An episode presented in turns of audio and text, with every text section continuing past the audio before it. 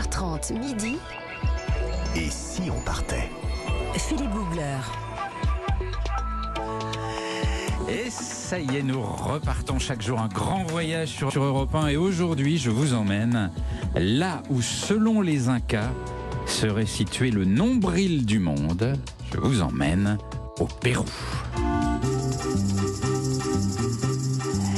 Et nous allons faire un très très grand voyage. Un voyage loin sur la planète, loin dans le temps, dans l'histoire, au Pérou, au cœur de l'Empire Inca, à Cusco, sur le Machu Picchu, au bord du lac Titicaca, dans le Pérou moderne. On va manger des ceviches merveilleux, on va pénétrer la forêt amazonienne. À mes côtés, euh, mes compagnons de voyage. Ils sont un peu turbulents, vous le savez. On a du mal à les maîtriser. Parfois, ils sont fougueux. Mais sans eux, le voyage serait fade. Il y a notre grande prêtresse. Oh là, il arrive même pas J'ai pas ça y est. Pourtant, je l'ai répété Qu'est-ce que vous la vouliez dire. La grande beauté? Non, la grande prêtresse. Ah, prêtresse, La d'accord. grande prêtresse oui. Inca, Oui, tout à fait. Nathalie Corée. Buenos dias à toutes et à tous. Hola. Et moi, je crierai Pachamama. la Pachamama, la terre-mère en quechua. Absolument vénérée par les Incas. Bien sûr. Il y a notre aventurier, celui qui n'a peur de rien, celui qui fait demi-tour pour revenir vous chercher au péril de sa vie quand vous êtes coincé au milieu du guet. Jean-Bernard Carrier du guide Lonely Planet. Bonjour Philippe, bonjour à toutes et à tous.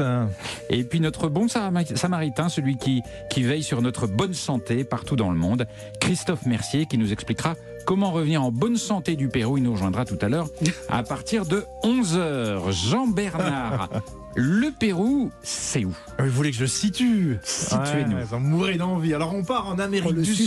suspense du début. Mon Amérique Dieu. du Sud, on se situe bien. Alors, Amérique du Sud, côté ouest Ah. du continent, Oui, face à l'océan Pacifique. Oui. Voilà, ça c'est important de le dire. Alors le Pérou, il a beaucoup de voisins, dont le Brésil qui est à l'est. Donc ça vous dit, c'est le grand voisin, le Brésil. Voilà. Alors c'est un pays qui a une géographie vraiment spectaculaire, mais simple. On dirait un millefeuille vertical. Un co- millefeuille vertical. Attendez, j'essaie de un faire millefeuille, l'image. mais, mais vous le mettez Donc, vertical. on le redresse dans On le l'assiette. redresse, Ah oui. exactement. Alors, côté euh, gauche, vous avez la partie côtière, le long du Pacifique, avec la capitale, Ouais. Lima. Au milieu, la fameuse cordillère des Andes, qui ressemble à une sorte d'épine dorsale. Alors, c'est un Avec- millefeuille à étage, alors, parce que côté, côté mer, c'est en bas.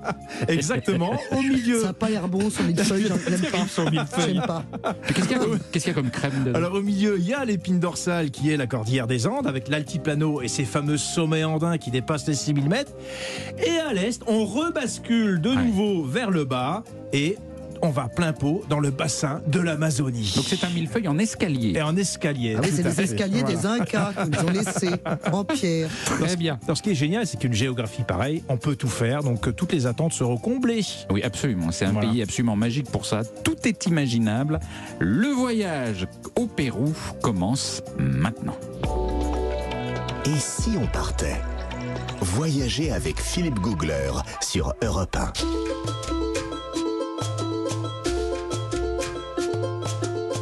Au Pérou, il existe un train fantastique. Un train qui part de Lima, la capitale, et qui gravit la cordillère des Andes.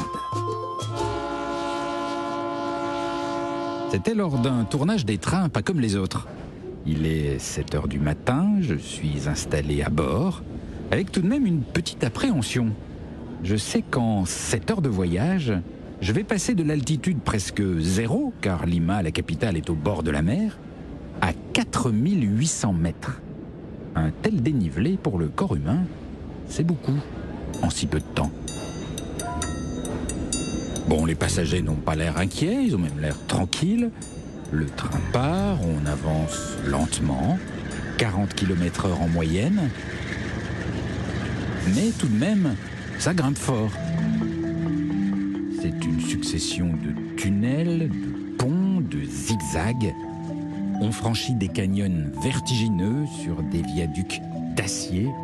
Le parcours est exceptionnel. On traverse des forêts, l'altitude s'élève encore, il y a de moins en moins de végétation. Et je m'attendais à des montagnes acérées, pointues, un peu comme dans nos Alpes, mais pas du tout. Ici, la montagne se fait élevée, mais plutôt ronde, douce. est coloré. Il y a du jaune, il y a de l'ocre, du rouge, et dans le lointain, des sommets couverts de neige.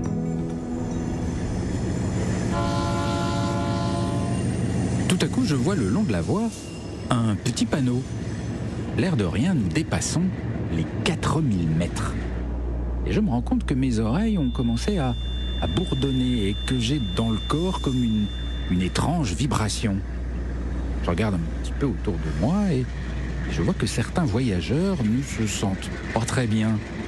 Ils ont comme des nausées, il y en a d'autres qui se sont endormis lourdement. Ils dorment à point fermé, presque de manière exagérée. Bref, il se passe un truc.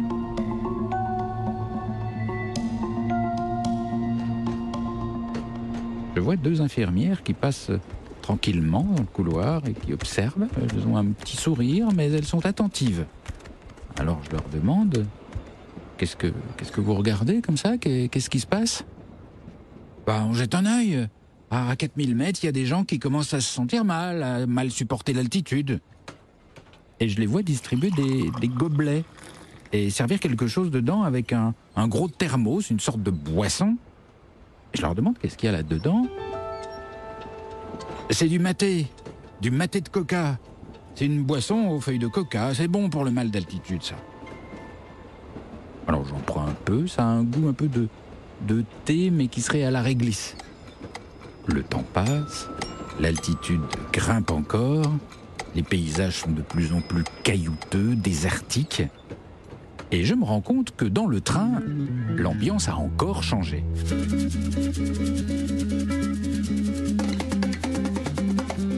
Je suis maintenant en fait assez, assez joyeux, euh, positif.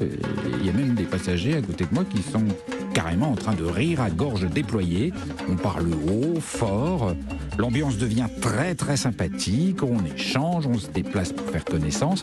Et je me dis que décidément, ce train est vraiment très sympa. Et que finalement, on supporte très bien le mal d'altitude. Les infirmières essaient quand même de nous donner deux, trois conseils. Restez calme, ne vous agitez pas trop, asseyez-vous. Mais elles parlent un peu dans le vide, personne ne les écoute. Arrivé au point le plus haut, le train s'arrête tout à coup. Nous sommes à 4818 mètres. On n'est pas à cette altitude tous les jours, alors tout le monde descend, chacun veut faire une photo. Mais je me rends compte que j'ai un peu de mal à marcher droit. Ça va de travers. Et je comprends. Les effets du mal d'altitude sont bien là. Je suis comme ivre, mais ivre léger, ivre joyeux. Et j'en profite donc, comme tout le monde, pour me faire beaucoup d'amis que je ne reverrai sans doute jamais. Je contemple le paysage, très détendu, heureux comme un pape, et je me dis que c'est sans doute le voyage en train le plus enivrant que j'ai jamais connu.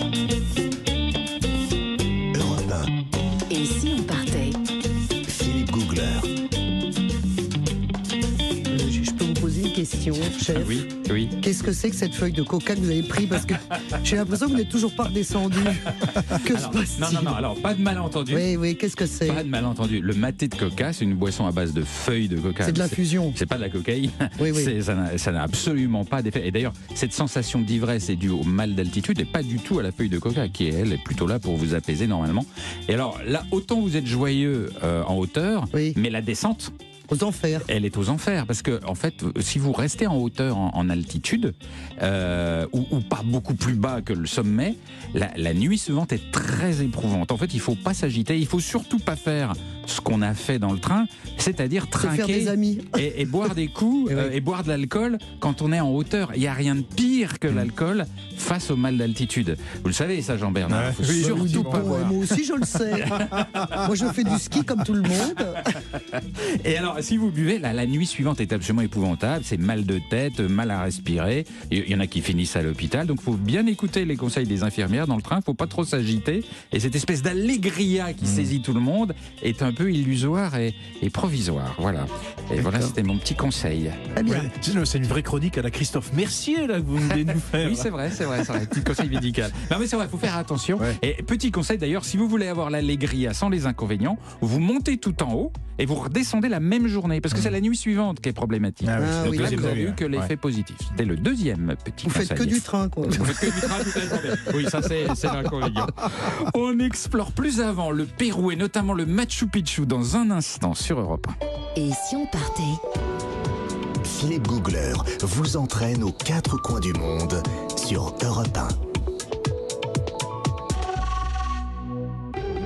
Oh là là, vous avez vu ces températures? Quand on monte dans la voiture, il fait une chaleur. Alors forcément, vous mettez la clim et regardez votre pare-brise. Vous voyez un impact? Avec le chaud-froid, ça risque de fissurer. Alors avant que ça craque, venez vite chez Carglass. Chez nous, votre impact en 30 minutes c'est réparé. Et en ce moment, pour toute intervention vitrage, un aspirateur de voiture c'est offert. Il est développé par Neuroto. Alors prenez rendez-vous sur carglass.fr. C'est jusqu'au 27 août. Carglass répare, Carglass remplace. Conditions sur carglass.fr. N'oubliez pas, .fr. Il y a les grandes vacances qui n'attendent pas. Et il y a le grand déstockage poltron et sofa qui n'attend pas non plus. Les derniers canapés et fauteuils sont à partir de 99 euros. 99 euros seulement.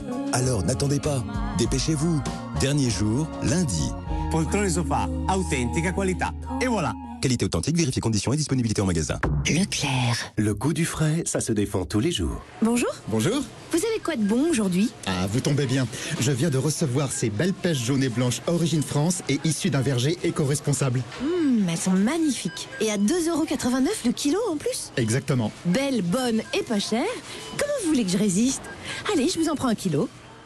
Tout ce qui compte pour vous existe à prix Leclerc. Du 12 au 14 août, catégorie 1, calibre A. Modalité et magasin participant sur www.e.leclerc. On peut gagner sa place même avec son handicap. Pour se former, s'intégrer, on a besoin d'être aidé. Alors il y a ceux qui s'engagent pour les plus défavorisés et font gagner la société, la solidarité. FDJ, c'est aussi une fondation engagée pour l'égalité des chances qui a déjà aidé plus de 200 000 personnes.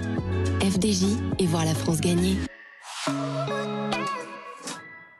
Jouer avec excès comporte des risques. Appelez le 09 74 75 13 13. Appel non surtaxé. Carrefour. Pour bien préparer la rentrée et garder des cahiers propres et sans rature, le mieux c'est d'avoir un stylo effaçable. Eh bien, jusqu'au 28 août, avec 70% d'économies créditées sur votre carte Carrefour, les trois stylos Roller Friction Ball Pilote plus 6 recharges bleues reviennent à 2,98€ seulement chez Carrefour, Carrefour Market et leur drive. C'est ça, une rentrée à prix qui déchire. Carrefour. Prix payé en caisse 9,95€. Détails et magasins participants sur carrefour.fr. Europe 1, 10h30 midi. Et si on partait? Philippe Googler. Et nous sommes dans un pays magique. Aujourd'hui, nous sommes au Pérou. Et en studio avec nous, Carole Fraresso. Alors, Carole est experte en orf- orfèvrerie andine, ce qui est quand même pointu comme spécialité. Et elle est chercheuse associée au musée de l'Arco de Lima. Et elle est surtout la commissaire d'une exposition absolument incroyable, qui est, qui est très chouette, à la Cité de l'Architecture et du Patrimoine à Paris. Et une expo qui a lieu jusqu'au 4 septembre et qui s'appelle Machu Picchu et les trésors du Pérou. Et euh, il y a notamment dans cette expo une, une visite virtuelle du monde du Machu Picchu qui est très réussie. C'est la première fois qu'on fait ça au monde. C'est vraiment super chouette. Bonjour Carole. Bonjour. Merci d'être venue euh, nous rejoindre dans ce studio pour nous parler du Machu Picchu. Parce que le Machu Picchu, c'est mythique. La seule évocation de ce nom, quand on dit Machu Picchu, on a tout de suite dans la tête des images de, de cordillères des Andes, de forêts luxuriantes, de cités un peu mystérieuses qu'on imagine perchées au-dessus des, des nuages. On a ça dans la tête. Et quand on y va, eh ben c'est vrai. C'est comme ça. Et on n'est pas déçu. Et on n'est pas déçu. C'est dingue. un- bah oui, c'est devenu euh, le symbole euh, du Pérou, le symbole mondial, hein, Ouais. connu partout, Ouais. euh, depuis sa découverte en 1911 par Hiram Bingham. Oui, parce qu'on on, l'imagine pas, mais c'est une découverte toute récente, le Machu Picchu. Co- Comment il a Voilà, découvert peu ça plus d'un siècle. Alors, c'était un explorateur qui, qui était euh, donc américain hein, de l'université de Yale, qui, qui partait à la recherche, lui, de plutôt de Vilcabamba, cette, euh, cet endroit, cette cité inca euh, qui était dans les chroniques, hein, parce qu'on a des histoires, ce que l'on sait des Incas, on le sait aussi, des chroniqueurs espagnols qui, lors de la conquête, dessinaient, racontaient ce qu'ils voyaient, ce qui se passait dans ce nouveau monde. Et donc, il cherchait cette cité mystérieuse, et il en a découvert euh, trois, euh, dont le Machu Picchu. euh, qui, est, euh, qui a été mise après en 1913 euh, au goût du jour par les photos du National Geographic qui a Mm. financé ces deux campagnes de fouilles par la suite. Alors quand on dit il a découvert le Machu Picchu, faut imaginer l'endroit. On est dans des montagnes extrêmement pentues, on est à plus de 2000 mètres d'altitude, c'est couvert de forêts, donc il faut, il faut arpenter la jungle, et il a découvert au milieu de la jungle cette, cette cité cachée. Il a dû quoi tomber sur deux, trois pierres, quelques pierres, comment, comment il a Les fait? premières, oui. Ouais. C'est-à-dire qu'il escalade la montagne et puis il va découvrir euh, des, des pierres monumentales recouvertes par la végétation. Ouais. Ensuite, le site euh, était mentionné déjà dans des cartes, dans Mhm. des cartes d'explorateurs miniers euh, qui avaient été notamment mandatés par le gouvernement péruvien. Donc, vers 1870-1880, on a Machu Picchu qui apparaît. Ah, donc il y avait déjà des petites On, on traces. savait, oui, mais Il y avait un euh, truc. on- voilà, et on sait que certains, certaines familles euh, ont habité aussi le site, enfin l'ont occupé Mhm. quelque part. Alors, qu'est-ce que c'était le Machu Picchu? Parce qu'on dit toujours la Oui, il y cité a beaucoup de mystères, oui, mystérieuse. bah oui, parce qu'il y a des hypothèses en il y a fait. des tas d'hypothèses, mais qu'est- qu'est-ce que c'était? Alors, c'était une résidence impériale, c'était la résidence de l'Inca Pachacutec, qui Et a fait construire cette citadelle en 1440. Quand vous dites l'Inca, c'est-à-dire c'est l'empereur L'empereur, Ouais. oui, l'empereur Inca qui euh, dominait euh, surtout l'empire, qui à cette époque-là, enfin, Pachacutec va démarrer en fait la grande expansion de cet empire qui va atteindre euh, à peu près 5000 km d'envergure. Donc, Donc- on est euh, sur un, un immense territoire. Donc vous voulez dire qu'on est un peu au cœur de l'Empire? C'est- la capitale? C'est quoi? Non, la capitale de l'Empire Inca, ce sera Cusco, Mhm. euh, qui est d'ailleurs considéré comme le nombril du monde, car depuis Cusco partent, euh, qui veut dire, enfin, c'est le cœur de l'empire du Tawantinsuyo, d'où partent les, euh, les quatre directions, c'est-à-dire les quatre grands chemins qui vont faire euh, unir tout l'empire. Et hum, Machu Picchu est plus en amont dans la vallée sacrée. euh, et il est à la frontière donc de, de l'Orient amazonien et la cordillère des Andes. Donc euh, c'est un endroit très particulier, d'où évidemment aussi sa, euh, sa construction et dans, dans ce lieu particulier. Ça a dû être extrêmement difficile à construire parce qu'on est sur des, des pics à serrer. On imagine les, les travaux que ça pouvait être à l'époque, ça devait être monstrueux. C'est ça qui est incroyable dans, dans, dans Machu Picchu, qui procure cette magie. Quand on arrive sur le site, donc on est au sommet d'une montagne, il a fallu défraîchir, c'est-à-dire euh, abattre les forêts qui étaient Ouais. sur place. Il a fallu euh, drainer, euh, mettre en place des systèmes de drainage des eaux de pluie, parce qu'elles sont quand même assez récurrentes dans cette partie euh, du Pérou. Euh, et puis mettre ces constructions des constructions avec des pierres monumentales qui, qui doivent résister aux tremblements de terre et aux aléas des- du climat. Hmm. Tout ça, dans, à quelle année, quelle époque Euh, les constructions démarrent vers 1440 après Jésus-Christ. Ah, c'est curieux. Alors, il y, a des tas, il y a eu des tas de fantasmes sur cette euh, cité. On a pensé à un moment, je pense que c'était, je parle sous votre contrôle, bien sûr, que c'était les conquis- conquistadors qui ont pensé ça. C'était, c'était l'Eldorado, la, la cité de l'or. C'était là où on allait trouver des trésors. Partout en Amérique du Sud, quand les Espagnols arrivent, Ouais. ils cherchent des cités d'or. Donc en fait, le mythe vient d'Eldorado, démarre euh, avec l'arrivée de Christophe Colomb hein, euh, dans les Caraïbes. Et puis il se déplace. Le mythe se déplace au fur et à mesure que les Espagnols avancent, qu'ils cherchent. Et donc effectivement, il y a ces, ce mythe de cité dans la jungle recouverte d'or. Euh, dans les chroniques d'ailleurs, à Cusco, on parle du, du Coricancha, qui est le temple du soleil, qui était recouvert, les murs étaient recouverts d'or, il y avait des fleurs en or et en argent, des figurines. Ça, c'est écrit dans les chroniques. Donc, bien évidemment, les Espagnols ont fondu beaucoup d'or, beaucoup d'argent. Euh, mais il y a aussi cette, euh, ce mythe, effectivement, cette notion de, de rêve qui persiste. Les conquistadors qui n'ont jamais trouvé le Machu Picchu. Non. Jamais. Elle est restée à l'abri des regards des conquistadors. Exactement. Ouais.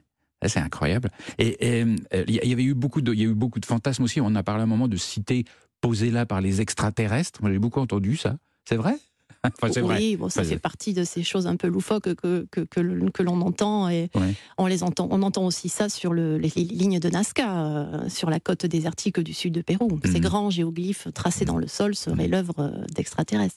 Ouais. Et C'est vraiment un lieu extrêmement euh, puissant. Quand on y arrive, il se dégage quelque chose là-bas. Il y a une énergie très particulière, surtout quand on monte tout au sommet. Il y a, il y a une sorte de, de- de cadran euh, qui, qui semble là pour observer les astres, la position du soleil. À quoi ça servait? Ah, c'est l'Intihuatana, donc euh, qui servait euh, en fait à marquer les équinoxes, euh, donc le 21 mars et le 21 septembre. Donc en fait, le Soleil va s'aligner. c'est une, une sorte de calendrier, donc on a une grosse pierre avec un, un- une protubérance en fait droite, et donc l'ombre va disparaître à ces moments précis des équinoxes. Et Intihuatana, qui est le nom de, de- de cette pierre, signifie attacher le soleil. Donc c'est le, le moment où le soleil est le plus haut. Et donc on, on- on va symboliquement attacher le soleil pour le retenir. Mais à quoi ça leur servait de, de, de connaître Ça le moment des équinoxes de, de, de cadrer le, tout ce qui est le, le- le ri- le calendrier agraire, le, Ah, le les- calendrier rituel et le calendrier les agraire. plantations, les récoltes, Exactement. etc. Très bien. Ah, Je sens qu'on va passer un bon moment avec vous. On, on est chez les Incas, là. Ça y est, c'est parti. Euh, on continue à explorer le, le Pérou dans un tout petit instant sur Europe 1. À tout de suite. Et si on partait? Philippe Googler sur Europe problème de pare-brise? Chez Carglass, il y a toujours une solution pour vous. Il suffit d'aller sans attendre sur carglass.fr. C'est plus facile que jamais. Vous choisissez le jour, l'heure et l'endroit qui vous convient le mieux. En quelques clics, c'est fait. En plus, en ce moment, pour toute intervention vitrage, on vous offre un aspirateur de voiture. Vous avez juste à faire réparer votre impact ou remplacer votre vitrage en prenant rendez-vous sur carglass.fr. Et oui, on vous l'offre jusqu'au 27 août. Alors profitez-en et prenez rendez-vous maintenant sur carglass.fr. Carglass répare, Carglass remplace. Conditions sur carglass.fr. N'oubliez pas, point .fr. Avec l'offre saison Prime Vidéo à 89 euros au lieu de 99 euros, faites-vous livrer la Ligue 1 Uber Eats, commentée par Thierry Henry et nos experts Prime Vidéo. Offre spéciale de lancement valable du 11 juillet au 28 août 2022 inclus. Non remboursable, abonnement supplémentaire exclusivement pour les membres Amazon Prime. Aujourd'hui, chez Conforama, on pense à tous ceux qui ont des grands projets en restant dans un petit budget. Avec le paiement 10 fois sans frais sur tout le magasin à partir de 300 euros d'achat. Allez, c'est pas si dur de rentrer. Conforama. Jusqu'au 5 septembre, offre de crédit accessoire à une vente pour un achat de 300 à 16 000 euros sur une durée de 10 mois. Sous réserve d'études et d'acceptation par le prêteur BNP Paribas Personnel Finance 542 097 902 RCS Paris, le coût du crédit est pris en charge par Conforama. À tous ceux qui ont ressorti leur ventilateur caché dans le placard depuis un an. À ceux qui d'un seul coup deviennent très sympas avec les voisins qui ont une piscine. Et à tous ceux qui se trouvent tous les étés une passion pour les visites d'église. En ce moment, Intermarché offre 34% en avantage carte sur les bâtonnets de glace nuit, soit 1,97€ avantage carte déduit. Et c'est aussi au drive et en livraison. Intermarché, tous unis contre la vie chère. Jusqu'au 21 août, 2,99€ prix payé en caisse, 272 grammes, soit 10,99€ le kilo. Modalité sur intermarché.com. Pour votre santé, limitez les aliments gras à les sucrés. Europe 1, 10h30 midi. Et si on partait? Philippe Googler. Nous sommes au Pérou aujourd'hui jusqu'à midi sur Europe 1 et en compagnie de Carole Fraresso euh, qui est commissaire de l'exposition euh, Machu Picchu et les trésors du Pérou à Paris jusqu'au 4 septembre. On raconte euh, les Incas. Et alors, quand on dit les Incas, on a toujours l'impression que c'est une civilisation extrêmement ancienne, qui est là depuis des millénaires avant l'arrivée des conquistadors. Mais, mais pas du tout. Ça n'a pas duré très très longtemps, les Incas. Et, euh, et c'était pourtant un empire gigantesque qui englobait euh, cinq pays actuels. hein. Il y avait euh, le Pérou jusqu'au sud de l'Équateur, la Bolivie, le nord-ouest argentin. Donc comment ils pouvaient avoir un empire aussi énorme en si peu de temps? En fait, c'était de, de grands, des conquérants, des guerriers euh, et de très bons gestionnaires. Mais ce qu'il faut savoir, c'est que le Pérou, effectivement, euh, les Incas, c'est juste euh, un siècle de l'histoire du Pérou sur 5000 ans de développement culturel. Un siècle, c'est tout petit. C'est tout petit, exactement. Nous sommes sur un berceau de civilisation euh, qui se développe de 3000 ans avant Jésus-Christ, avec des civilisations, des États qui vont se former, des empires, des royaumes. Et les Incas, qui sont des conquérants, euh, vont, euh, ce sont différentes ethnies autour du lac Titicaca qui vont s'associer, s'allier, et qui vont conquérir petit à petit tous les territoires. Donc les, les- les Incas conquéraient autant que les conquistadors Oui. Ouais. Oui. De la même, de la même façon, peut-être pas. C'est-à-dire qu'ils sont guerriers, ça peut être des combats parfois violents, mais ils sont aussi de très bons négociateurs. C'est-à-dire que ce qu'ils ont su faire, c'est euh, intégrer euh, les peuples hein, qu'ils ont assujettis à leur empire euh, en, plein- en, en négociant. C'est-à-dire qu'on on crée des alliances aussi entre les familles. On va faire des mariages entre des- le- la famille de l'Inca et la famille des Curaca. Les Curaca, ce sont les chefs euh, de ces royaumes, par exemple, de la côte nord du Pérou, comme les Chimú. Par exemple, à l'exposition, vous allez voir le- le- un ensemble unique au monde d'une parure en or d'un grand dirigeant Chimú, qui est de la côte nord du Pérou. Il faut imaginer l'Inca, lorsqu'il va rencontrer cet empereur couvert d'or de la tête aux pieds, euh, ils vont rentrer en négociation. Il fera même transférer les orfèvres de la culture Chimú dans la capitale Inca à Cusco, où les artisans travailleront au service de l'Inca. Et donc ça n'a pas été que sanglant en fait, c'est ça Non, ça n'a pas été que sanglant.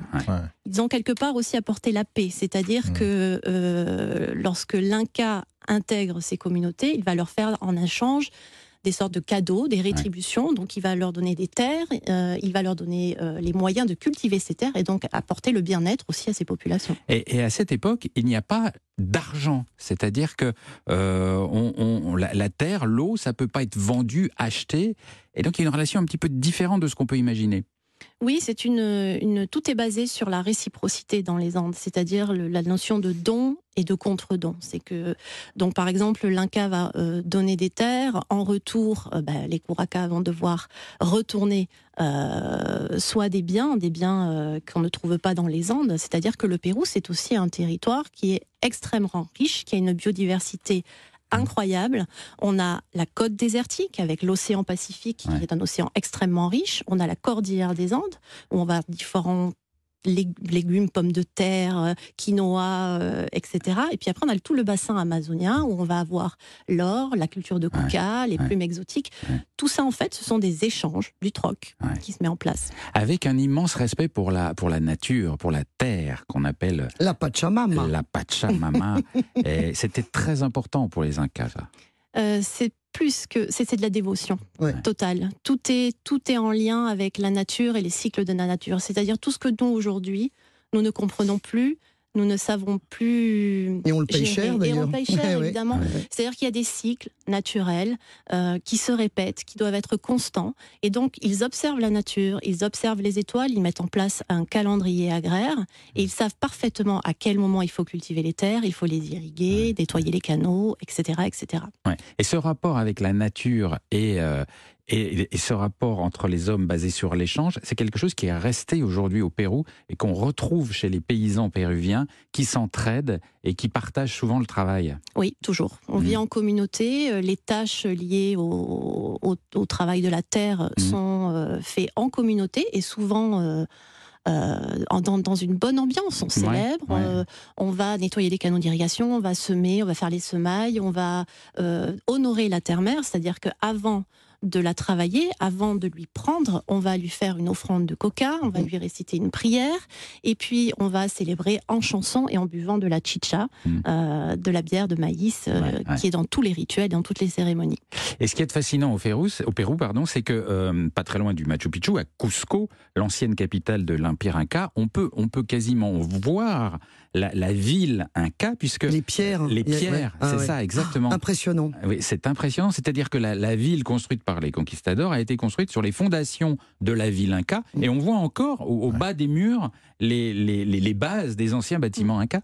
Pour moi, c'est l'une des plus belles villes du monde. Vraiment. C'est un endroit euh, ma- magique aussi. Mhm. Il se passe quelque chose à Cusco et ces constructions, effectivement. Alors, quand les Incas, d'abord, ils n'ont pas construit sur les anciens temples Incas. D'abord, ils ont détruit, construit leur euh, église, leur cathédrale. Là, et vous puis- parlez des conquistadors Oui, des conquistadors. qui construisent. Ils construisent leurs cathédrales, leurs Ouais. églises, et puis au premier tremblement de terre, hein, tout s'écroule. Sauf qu'ils constatent que les temples incas, eux, ne Ils tombent pas. Les bâtiments, Ah, les constructions ouais, ne tombent pas. Donc, ils vont détruire la partie supérieure et ils vont venir construire par-dessus sur les fondations incas. Ah, La cathédrale de Cusco, les cathédrales de Cusco sont, sont construites de cette façon. Donc c'était des maîtres bâtisseurs en plus. Les Incas étaient des ouais. maîtres bâtisseurs. Ils sont d'ailleurs connus euh, de grands agriculteurs, de grands agronomes, mais aussi de grands bâtisseurs. Et les constructions en terrasse, notamment, euh, qui Oui. sont toujours là et qui sont Ouais. géniales. Parce fabuleux, que ça. retient l'eau, ça, ça retient ça la terre montre surtout. ce, ce génie aussi génie, de l'homme ça. à s'adapter à, un- à une terre hostile. Parce que cultiver la cordillère dans la cordillère des Andes, c'est en pente, tout est en pente. Donc Mm. il trouve des solutions avec ces terrasses. Formidable. Ouais, on va, on est, on est passionné. On est bluffé là. on va continuer à explorer ce pays euh, tout à l'heure.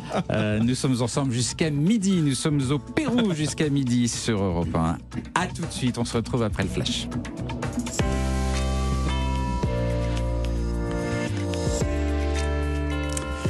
Il est 11h, l'heure des infos avec Guillaume Buan. Bonjour Guillaume. Bonjour Philippe, bonjour à tous. La France suffoque avec la quatrième vague de chaleur. Une nouvelle fois, 18 départements sont en vigilance orange, du Finistère jusqu'au Pays Basque et de la Gironde à la région toulousaine.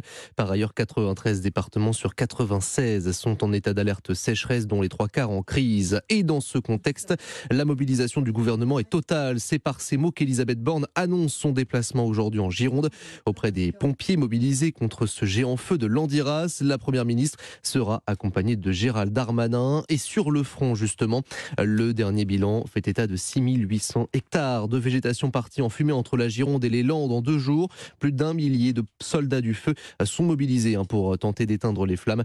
À noter que de nouveaux moyens aériens arrivent sur place en provenance de la Suède et de l'Italie. Enfin, 10 000 habitants ont dû être évacués et n'ont pas euh, été euh, relogés. Dans le Maine-et-Loire, les deux feux sont fixés dans le secteur de Beaugé-sur-Anjou. Les flammes ont brûlé 1500 hectares de la forêt de Pugle. Au volet judiciaire des incendies à présent dans l'Aveyron, l'homme qui conduisait un engin agricole suspecté d'être à l'origine des feux a été mis en examen pour destruction involontaire par incendie. Il s'est présenté de lui-même à la gendarmerie, remis en liberté. L'homme est placé sous contrôle judiciaire par un juge d'instruction. Les flammes ont ravagé 700 hectares de végétation. La chanteuse Aya Nakamura et son compagnon placés en garde à vue samedi dernier au commissariat de Rony-sous-Bois pour violence réciproque sur conjoint. D'après les premiers éléments de l'enquête, le couple a fait appel aux policiers à la suite d'une dispute qui était devenue houleuse. Ressorti libre, le couple est convoqué devant le tribunal correctionnel de Bobigny fin novembre. Sans surprise, il est donc resté muet. Après six heures d'audition chez la procureure générale de l'État de New York, Donald Trump est reparti sans dire un mot. La procureure l'interrogeait dans le cadre d'une enquête civile sur des soupçons de fraude financière au sein de son groupe familial. La tension monte d'un cran et le Conseil de sécurité de l'ONU se réunit en urgence pour débattre de la situation à la centrale nucléaire ukrainienne de Zaporizhia. Kiev et Moscou s'accusent mutuellement d'avoir bombardé le site. Les 15 pays membres du du Conseil seront présents à la demande de la Russie qui dispose, rappelons-le, d'un droit de veto. Une victoire éclatante sur le Covid, ce sont les mots du dirigeant nord-coréen Kim Jong-un qui annonce la fin des cas de Covid dans son pays. La Corée du Nord, l'un des premiers pays au monde à fermer ses frontières en 2020, avait annoncé son premier cas de coronavirus le 12 mai. Le pays a enregistré près de 4,8 millions de cas de fièvre, hein, selon l'expression employée pour désigner le nombre d'infections. On termine avec le pronostic de Thierry Léger, à présent pour le quintet de ce soir, c'est à Anguin. 13 partants, le 9, le 6, le 12, le 7, le 11, le 8, le 1 et le 2. Europe 1. Il est 11h et bientôt 3 minutes. On poursuit le voyage ensemble sur Europe 1 en compagnie de Philippe Googler. Merci Guillaume, l'info revient tout à l'heure bien sûr à midi. Europe 1. 10h30 midi. Et si on partait? Philippe Googler. Et si on partait au Pérou aujourd'hui jusqu'à midi Nous y sommes depuis 10h30. Nous voyageons au cœur de la cordillère des Andes, dans des trains fabuleux, dans la forêt amazonienne et puis surtout au Machu Picchu. Nous sommes au Pérou avec tous mes petits camarades baroudeurs, avec Nathalie Corré qui est toujours là, avec Jean-Bernard Carillet du Toujours de présent. Planète, avec Christophe Mercier. Bonjour. Buenos qui, dias. qui viendra nous dire comment est-ce qu'on fait quand on est dans une situation délicate au, Péra- au Pérou, à savoir parfois invité par des habitants euh, qui, qui, qui- qui nous invitent dans des conditions un peu compliquées? Soyons polis et restons en bonne santé. On verra, on verra, on verra, on verra comment ça se fait. Toujours un petit mystère avec Christophe. Et puis nous sommes bien sûr avec Carole Fraresso, qui est commissaire de l'exposition Machu Picchu et les trésors du Pérou à la Cité de l'Architecture et du Patrimoine à Paris jusqu'au 4 septembre. Alors Carole, il y a un sujet que que Nathalie adore, Ah bah oui. qui est qui est Miam son- miam. C'est l'heure, c'est- voilà, c'est l'heure, c'est l'heure. Carole, que mangeaient les Incas Est-ce que vous avez fait une petite enquête, Nathalie, là-dessus? Bah, écoutez, oui, parce que bon, je vous parlerai du ceviche qui est une passion. Moi, j'ai passion ceviche, évidemment. Ça, c'est le Pérou récent, le Pérou actuel. Mais alors, les Incas avaient, euh, bah, ils avaient une petite passion pour un plat très particulier. Je vais vous laisser le deviner parce que ça se mange toujours. hein. C'est un plat, c'est un mets de choix. Un plat qui remonte aux Alors Incas? oui, tout à fait. Alors, euh, bah, écoutez, une petite devinette. Euh, à Lima, il y a 258 restaurants qui présentent cet animal dans leur menu. Ah on en mange 22 millions par an. Hein, voyez Ah, je crois que je vois Le ce que mien c'est. s'appelait Léon quand j'étais petite. J'ai une petite idée aussi. Et quand vous le voyez étalé, tout grillé sur une assiette de pommes de terre, je peux vous dire, ça vous fait bizarre. Ah, je vois ce que c'est, je vois ce que c'est. C'est le koi. Le koi. Le koi, c'est le cochon d'Inde. Ouais, ils mangent des cochons d'Inde. Mais les Incas en mangeaient déjà. Bah oui, c'était leur plat préféré, dites donc. Ah, ouais, car- mais c'était un, c'était un animal un peu sacré, euh, Carole. Non, pas Bah non, nécessairement. non, non, non, non, non, non, non. Justement pas. Bah, justement. ouais. c'est pour ça qu'on le mangeait, je pense. Mais enfin, c'est vrai qu'il était quand même domestiqué il y a près de 5000 ans, c'est quand même insensé. Et, et c'est considéré encore aujourd'hui comme, comme un mets de choix. D'ailleurs, il y a des tableaux du Christ et de ses apôtres qui mangeaient déjà du koi. Ah. Je, je dis vraiment, le, c'est- ça se dit C'est-à-dire comment qu'on a la Allez-y, euh, dites-moi comment la ça se dit. fameuse scène Voilà. où Jésus est accompagné des apôtres, le Voilà. dernier repas, Et il mange. et dans l'assiette, euh, il y a le cochon d'Inde. Ah, Voilà. ouais Oui. Mais c'est où cette Oui, oui. scène À Cusco. À Cusco, dans oui. une église, oui, oui, tout Oui, à dans la fait. cathédrale de Cusco. Et, et dites-moi, euh, pouvez-vous me dire la prononciation exacte de, de, de couille couille. Couille. Hein, Le couille. Voilà, le couille. C'est pas moi qui l'ai dit, c'est elle. Donc c'est comme ça, vous n'allez pas me dire ah mais qu'est-ce que c'est que truc Bah, Ça Ça veut dire cochon d'Inde. Là, ça veut dire cochon d'Inde. Voilà.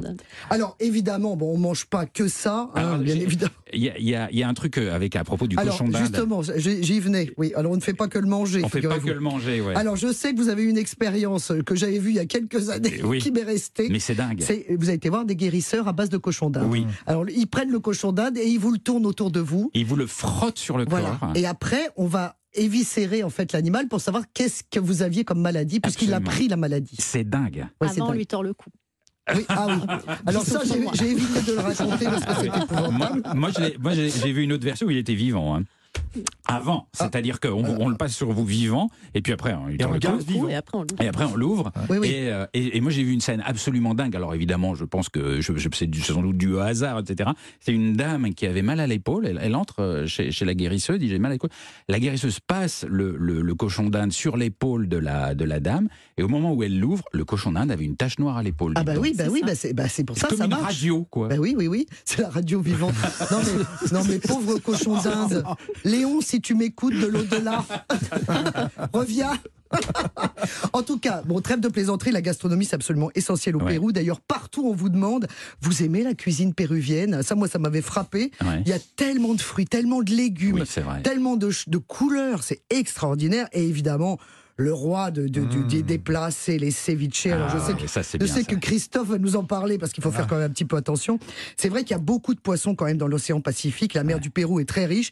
Et c'est vrai que ce fameux poisson cru, mariné dans du citron vert, relevé avec du sel, de l'oignon, de l'ají, qui est une sorte de piment. Mm. euh, vraiment, évidemment, c'est des, des adeptes partout dans le monde maintenant. C'est très bon. vraiment. Ah ouais, c'est et, et, et alors, il y a le nom, en fait, euh, sans doute, ça vous allez me, vous allez me le confirmer, Carole, c'est issu du mot quechua qui dit siwichi, qui voulait dire poisson tendre. Ah oui Siwichi. Ça vient de là, ceviche. Ah, C'est rigolo, ça. Oui, voilà. Hein, vous en apprenez des trucs avec Bah moi. oui. hein. Oui, bah, je, re- je reviendrai demain. Euh, en tout cas, et puis alors, petite, petite chose aussi un petit peu insolite, c'est que, bon à savoir pour nos amis végétariens, c'est que au Pérou, comme dans pas mal de pays d'ailleurs, euh, seule la viande rouge est appelée euh, carne, viande, carne. Alors, si vous voulez effectivement ne pas manger de viande, vous dites bien que vous ne mangez pas d'animal. C'est-à-dire, yo no como animales. Ah, vous l'avez appris en espagnol. Bah oui, bah, bah oui, parce que sinon on va vous donner du poulet, parce que le poulet c'est pas de la viande, c'est pas de la carne. Ah, ok. C'est que la viande rouge qui est considérée comme carne. Ah, d'accord. Vous avez jamais vu dans les avions quand, vous- quand ils vous disent euh, chicken or meat? À chaque fois, moi je rigole, je me dis mais enfin, euh, Ah oui, chicken vrai. or meat, bah oui, mais chicken c'est de la meat. Et ben non, en fait, il y a beaucoup de pays où carne c'est la viande rouge. Ah, j'avais j'avais jamais fait attention. Oh, bah, Surtout en Amérique du. Sud. Ah ouais. Et surtout en Amérique du Sud. Bah oui, Et carne. alors, et alors moi ça m'épate parce que les, les, les ceviches, les Incas on les imagine pas manger du, du poisson, ils étaient tournés poisson les, les Incas? Bah, les Incas, ils étaient dans les Andes déjà. Ouais. Donc, euh, Oui, il y avait moins de euh, poissons. Pour faire venir le poisson frais, Mm. dirons-nous, dans les Andes, euh, ils, ont, ils mangeaient du poisson. Oui, Mm. il y avait des, des chemins. Les chemins servaient à ça aussi, à Mm. transporter certains mets. Mm. Et d'ailleurs, on, on dit que les, les- les Incas faisaient macérer le poisson justement dans la chicha dont vous avez parlé tout à l'heure, cette liqueur de maïs. Et c'était les femmes mortes à, ba- à- à- à bord des bateaux des conquistadors espagnols qui se sont dit bah, tiens, on va rajouter des oignons et des agrumes, des oranges au départ, qui sont devenus par la suite des citrons. Mais c'est elles qui ont trouvé cette espèce de, de marinade formidable qu'on appelle le leche des tigres, qui est vraiment. euh, bah, c'est formidable parce que Ouais, c'est très sain, ouais. c'est délicieux, c'est frais. Ça, c'est pour vous qui n'aimez pas le gras. Écoutez, Philippe, je, je ne sais pas quoi vous faire à manger. Ah bah je là, pense que le ceviche, le ceviche. hein. Ceviche, c'est bien. là, Bah oui, bien, puis, puis je vous le dirai, en- je vous le dirai en quechua, Ah. ceviche. Ouais. Ah, j'aime bien. Ah, c'est chouette. Vous êtes requinqué, là, Philippe. Ca- Qu'est-ce qu'ils mangeaient à part ça, le- les, les Incas, euh, Carole? C'était quoi le menu euh, type de, de, de l'Inca? Alors, de l'Inca lui-même, euh, je ne saurais pas exactement Ah vous dire. Je sais qu'on mange de la pomme de terre Ouais, euh, sous toutes patates. ses formes. Euh, la pomme de terre qu'on va déshydrater d'ailleurs pour mieux la conserver. Ouais. Euh, la chougnon, ça s'appelle. Mais comment ça ressemble à quoi de la pomme de terre Bah, C'est des déshydratée pommes de terre qu'on va, qu'on va dans, vous êtes en altitude, Mhm. donc qu'on va mettre au froid, qu'on va laisser sécher, et elles vont en fait se déshydrater Ah. avec le soleil. Et en fait, ça permet de les conserver. C'est de la pomme de terre déshydratée. Ah. Et après, vous les mettez dans la soupe. Tiens, et ça regonfle Et ça regonfle. Oui, parce que effectivement. en Donc- retirant l'eau, les bactéries ne se développent plus. Donc du coup, on a Un une longue conservation. Voilà, ça y est, Ah, hop, il est réveillé. Non, mais c'est intéressant. Donc il y a la cécina aussi, la viande séchée. Pareil. Euh, pareil, avec euh, le sel. Ensuite, euh, il y a la quinoa. Ah oui. Euh, Dans les Andes, dans les hauts plateaux, on- on cultive la quinoa qui est très riche en protéines. Ouais. Et il y a énormément de soupes.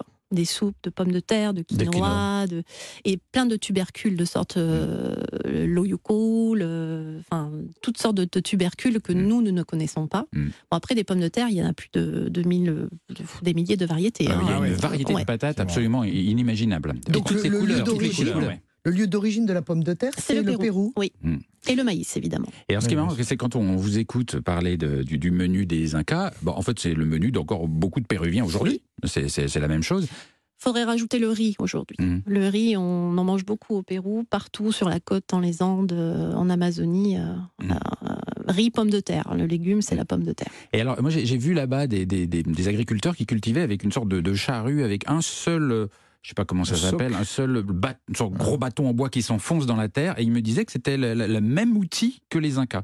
Alors oui, c'est la chaquichaca. Ouais. C'est un instrument agricole euh, inca, de la période inca. Donc c'est un, un bois euh, avec euh, un instrument euh, en métal euh, qui vient bêcher en fait le sol, retourner la terre. Il n'y a pas de, de tracteur, il y a très peu de tracteurs. Tout est fait encore à, À la main. à la main. ouais. Ouais, c'est vraiment euh, comme nous dans nos campagnes. Euh, enfin, de- du temps de nos grands-parents, arrière-grands-parents. Et c'est ce qui permet de respecter aussi euh, la terre et de la laisser euh, prendre le temps aussi de se régénérer. Il faut dire que vu les pentes et les côtes qu'il y a euh, dans les, dans les Andes, c'est pas toujours facile de monter du matériel euh, moderne agricole. Exactement. C'est très très pentu. D'où le fait qu'il n'y avait pas la roue. Oui, alors ça c'est énorme. Ah, Il ouais, pas la roue, ça on Eh ne pas oui. dit encore. Ah, oui, oui, oui. Les- alors, ils n'avaient pas inventé la roue. Bah, le disque, ils le connaissent. Vous regardez euh, les parures, les éléments circulaires, euh, vous pouvez les mesurer. Ils sont parfaitement euh, identiques et ronds. euh, Mais alors ils ont inventé le disque et pas la roue, mais pourquoi? mais quelle est l'utilité d'avoir une roue Ah, au Pérou? très pratique, Mais non, vous avez ouais. la- Non, le ouais. désert côtier. Une, une charrue, euh, déjà il faut des animaux, des animaux de trait, Ouais. il n'y en a pas. Ouais. C'est les Espagnols qui ont apporté euh, les bœufs et il n'y avait que le lama qui ne peut tenir qu'une charge de 30 kilos. Et la roue, euh, bah, vous avez le désert côtier, la cordillère des Andes, donc les montagnes et la forêt amazonienne. Ouais, ça sert à rien. en donc fait. ça sert à rien. Ça. Oui, mais enfin, il y a quand même un peu de plat euh, pour, je sais pas, ça ça peut servir quand même. Il marche, il court. Ouais. Et puis il charge à dos de lama euh, les denrées, euh, voilà, tout simplement. Ah, Enfin, ils ont déjà fait pas mal de trucs quand Oui, même, hein, oui, les Incas. Ils n'avaient pas la roue, mais bon. Grande civilisation, Philippe. Ouais, hein. ouais. Oui, moi un peu déçu. Sur voilà, ah, on vous sent déçu, ouais, c'est ça. Oh là là là là là là. Dans un petit Vous êtes d'une exigence. Nous continuons notre exploration du Pérou et du monde inca. À tout de suite sur Europe. Et si on partait? Philippe Googler vous entraîne aux quatre coins du monde sur Europe 1. Leclerc. Le goût du frais, ça se défend tous les jours. Bonjour. Bonjour. Vous avez quoi de bon aujourd'hui? Ah, vous tombez bien.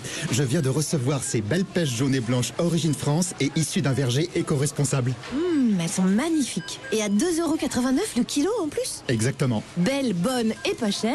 Comment vous voulez que je résiste? Allez, je vous en prends un kilo. Tout ce qui compte pour vous existe à prix Leclerc. Du 12 au 14 août, catégorie 1, calibre A. Modalité et magasin participant sur www.e.leclerc. Vous avez remarqué, les enfants ça change d'avis comme de chemise. Le lundi c'est, Maman, je veux faire du basket le mardi c'est, Je veux faire du tennis et le mercredi, vous ne savez plus comment vous vous appelez. Alors chez Decathlon, on a le survêtement idéal pour tous les sports, même s'ils ne savent pas encore celui qu'ils veulent faire. Cette semaine, le survêtement Puma Multisport garçon ou fille disponible en 4 modèles est à moins 50%, soit 20 euros au lieu de 40. Décathlon, faire bouger le sport. Ah bah te voilà, ça fait deux heures que je te cherche. J'ai laissé mon sac au bar, je suis allée le chercher. Euh, il est hyper petit ton sac. T'arrives à ranger quoi là-dedans à part ta carte et un chewing-gum? Mon nouveau Galaxy Z Flip 4 par exemple. Ah, c'est le nouveau téléphone pliable Samsung, c'est ça? Incroyable Et ouais, un clap et c'est dans le sac. Les nouveaux téléphones pliables Samsung sont arrivés. En ce moment, 150 euros remboursés pour l'achat d'un Samsung Galaxy Z Flip 4 avec la reprise de votre ancien appareil. Mais vous n'avez que jusqu'au 25 août pour en profiter. Conditions de l'offre sur samsung.com. Clarins et la Fondation Arthritis soutiennent le lauréat du Trophée de la Santé au Trophée européen de l'avenir et lui offrent cet espace publicitaire. Pour faire de la maladie une parenthèse, l'Institut Raphaël accompagne gratuitement les patients et leurs proches après la maladie sur le chemin de la résilience. Docteur Alain Toledano, cofondateur de l'Institut Raphaël. À l'Institut Raphaël, on va co-construire avec chaque patient des parcours d'accompagnement coordonnés, orientés vers la nutrition, les émotions, l'activité physique, le bien-être, le retour à l'emploi. À l'Institut Raphaël, on veut passer d'une médecine centrée sur la maladie à une médecine centrée sur l'individu et son projet de vie. Découvrez en plus sur institut-raphaël.fr. À tous ceux qui pensent que la bière qui n'a plus de bulles, ça ne devrait pas exister. À ceux qui pensent que servir de la bière dans un gobelet, c'est une hérésie. Et à ceux qui pensent que la bière tiède, non, c'est trop là. Aux exigeants de la mousse, en ce moment, Intermarché offre 34% en avantage carte sur le pack de 20 bières blondes Grimbergen, soit 8,19€ avantage carte déduit. Et c'est aussi au drive et en livraison. Intermarché, tous unis contre la vie chère. Jusqu'au 21 août, 12,41€ prix payé en caisse, 20 x 25 centilitres, soit 2,48€ le litre. Modalité sur intermarché.com. Pour votre santé, attention à l'abus d'alcool. 10h30 midi. Et si on partait? Philippe Googler sur Europe 1. Nous voyageons tous les jours sur Europe 1 entre 10h30 et midi. Tous les jours un pays différent, tous les jours une nouvelle aventure. Et avec nous Jean-Bernard Carrier du guide Lonely Planet. Et Dieu sait qu'il en a vécu des aventures. Alors qu'est-ce que vous avez vécu au Pérou? Quelle forêt profonde avez-vous traversé Quelle chute d'eau avez-vous franchie? C'est ni une forêt, ni une chute d'eau. C'est un canyon que j'ai exploré. L'un des canyons les plus spectaculaires au monde, le canyon de Colca, dans le sud du pays, pas très loin d'Arequipa. C'est le deuxième canyon du monde en termes de profondeur, puisqu'il fait 3400 mètres. 3400 mètres. C'est-à-dire que le grand canyon du Colorado, du Colorado à côté, avec ses 1600 mètres, c'est un petit joueur. Ah bah oui, c'est- Ah, c'est mini-mini. Donc c'est le canyon de Colca. Alors ce canyon, je l'ai trouvé tellement grandiose que j'ai voulu l'explorer de plusieurs façons. Bah, j'ai commencé déjà par la randonnée, le trek de trois jours, bien sûr. Alors, ça commence bien parce que le premier jour, c'est 1200 mètres de dénivelé. Carole, je pense que vous avez euh, peut-être vécu ça. Descente au milieu d'un paysage complètement minéral. C'est sec, c'est poussiéreux. Il fait une alternance de, de, de température, froid et chaud. On perd vite, en fait, la notion du temps et de l'espace dans c'est- ce canyon. c'est très pentu, c'est des falaises, c'est- pentu, c'est un sentier pierreux euh, dans de la rocaille et on descend au fur et à mesure dans ce canyon. Alors ce qui est génial, c'est que de temps en temps, on voit à certains endroits de ce canyon au fur et à mesure de la descente, on va voir ces fameux damiers verts, ces cultures en étage, ces fameuses cultures en terrasse. Andenes. Andenes, voilà, effectivement. Et ça, c'est impressionnant de voir ces espèces de, de, de- de- effectivement, d'escaliers euh, où il y a des cultures qui sont pratiquées. Et là, ça donne une petite touche un peu verte à cet ensemble-là. Donc moi, j'en ai pris plein les, vœux- plein la- plein les yeux avec euh, ce type d'atmosphère. Et vous êtes descendu à pied? Alors, on descend à pied jusqu'au au fond du canyon. Et là, là, c'est la récompense parce qu'il y a une petite rivière avec une passerelle qui l'enjambe et des petites vasques dans lesquelles on peut se baigner. Après Ah. le gros effort qu'on a fourni, je peux vous assurer que ça fait un bien fou. Donc, je me suis glissé dans cette rivière-là.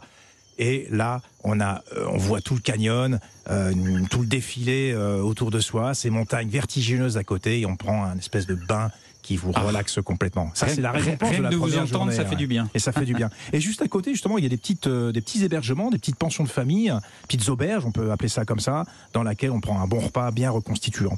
Alors, il y a une autre ambiance aussi que j'ai, une autre vision, plus qu'une ambiance que je retiens de ce canyon, c'est que j'ai aperçu le Condor.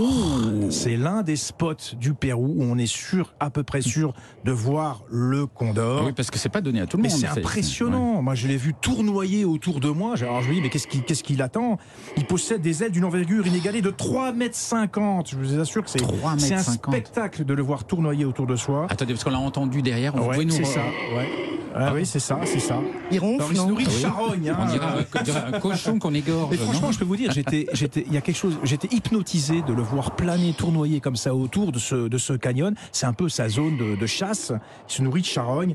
Alors c'est pas un canon de beauté hein, quand même le Condor parce qu'on on le voyait quand même assez bien.